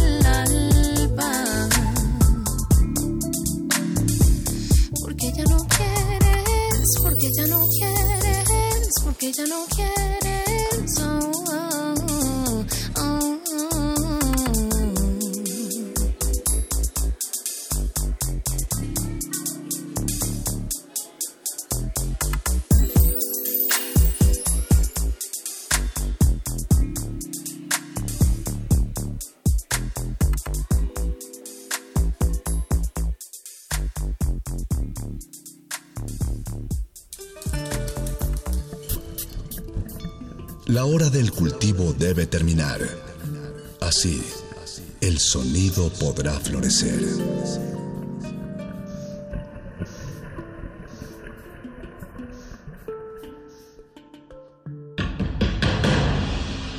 Como dijo el sabio Playlist Zoo, el viaje de las mil canciones empieza siempre con la primera reproducción.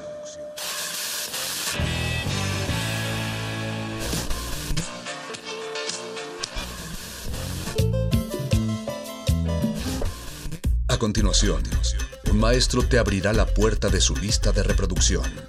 El resto va por tu cuenta. Play listo.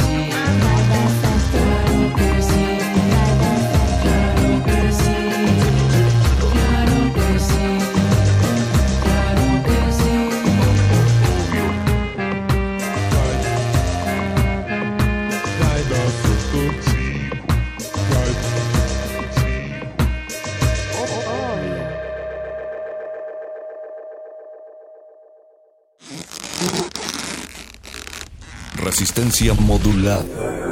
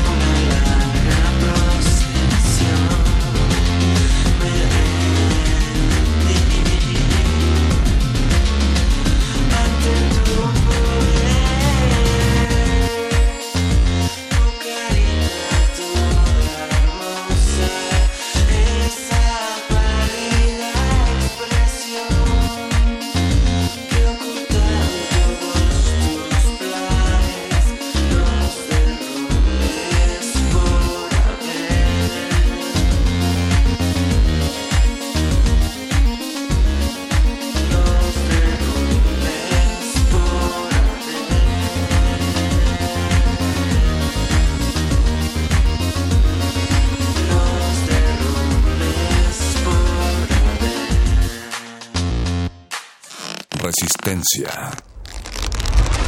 modulada.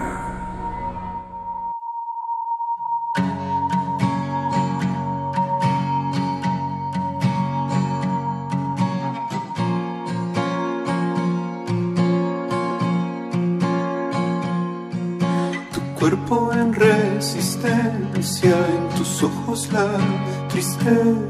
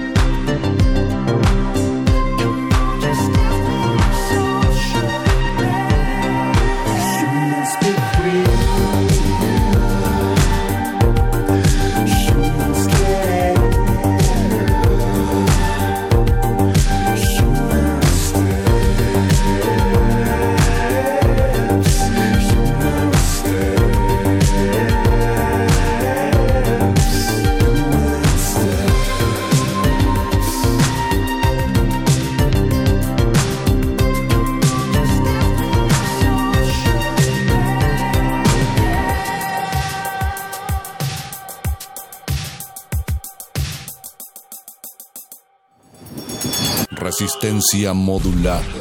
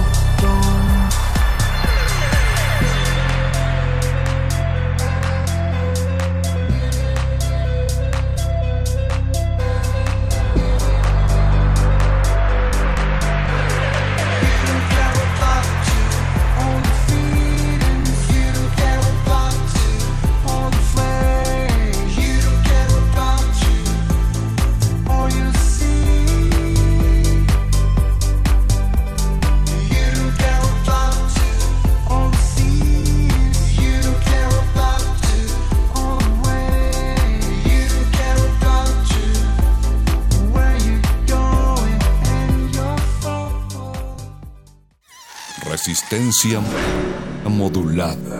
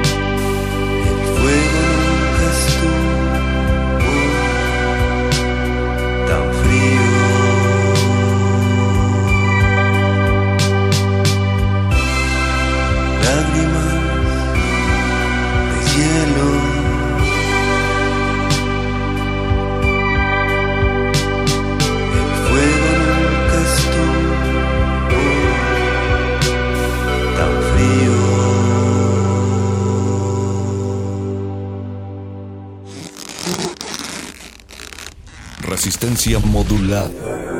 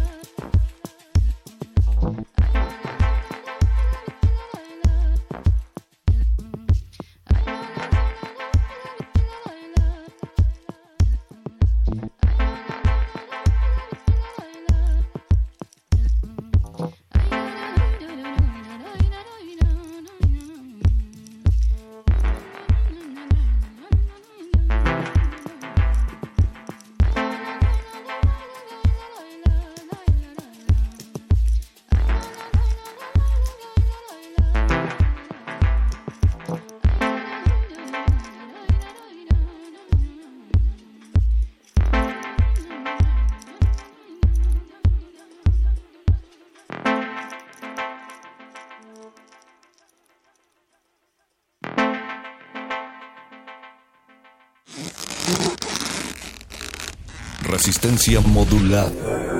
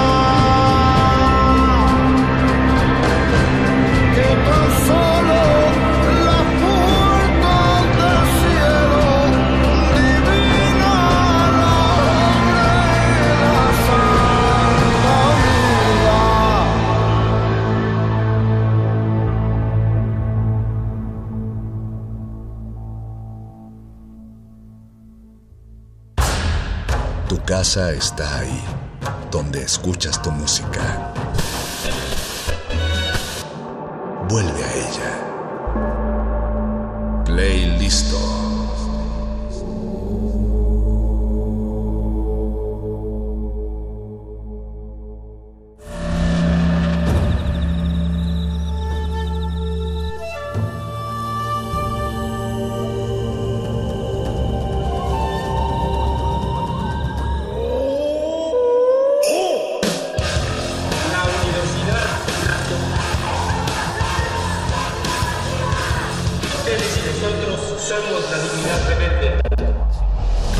Modulada es una coproducción de Radio UNAM y El Universo.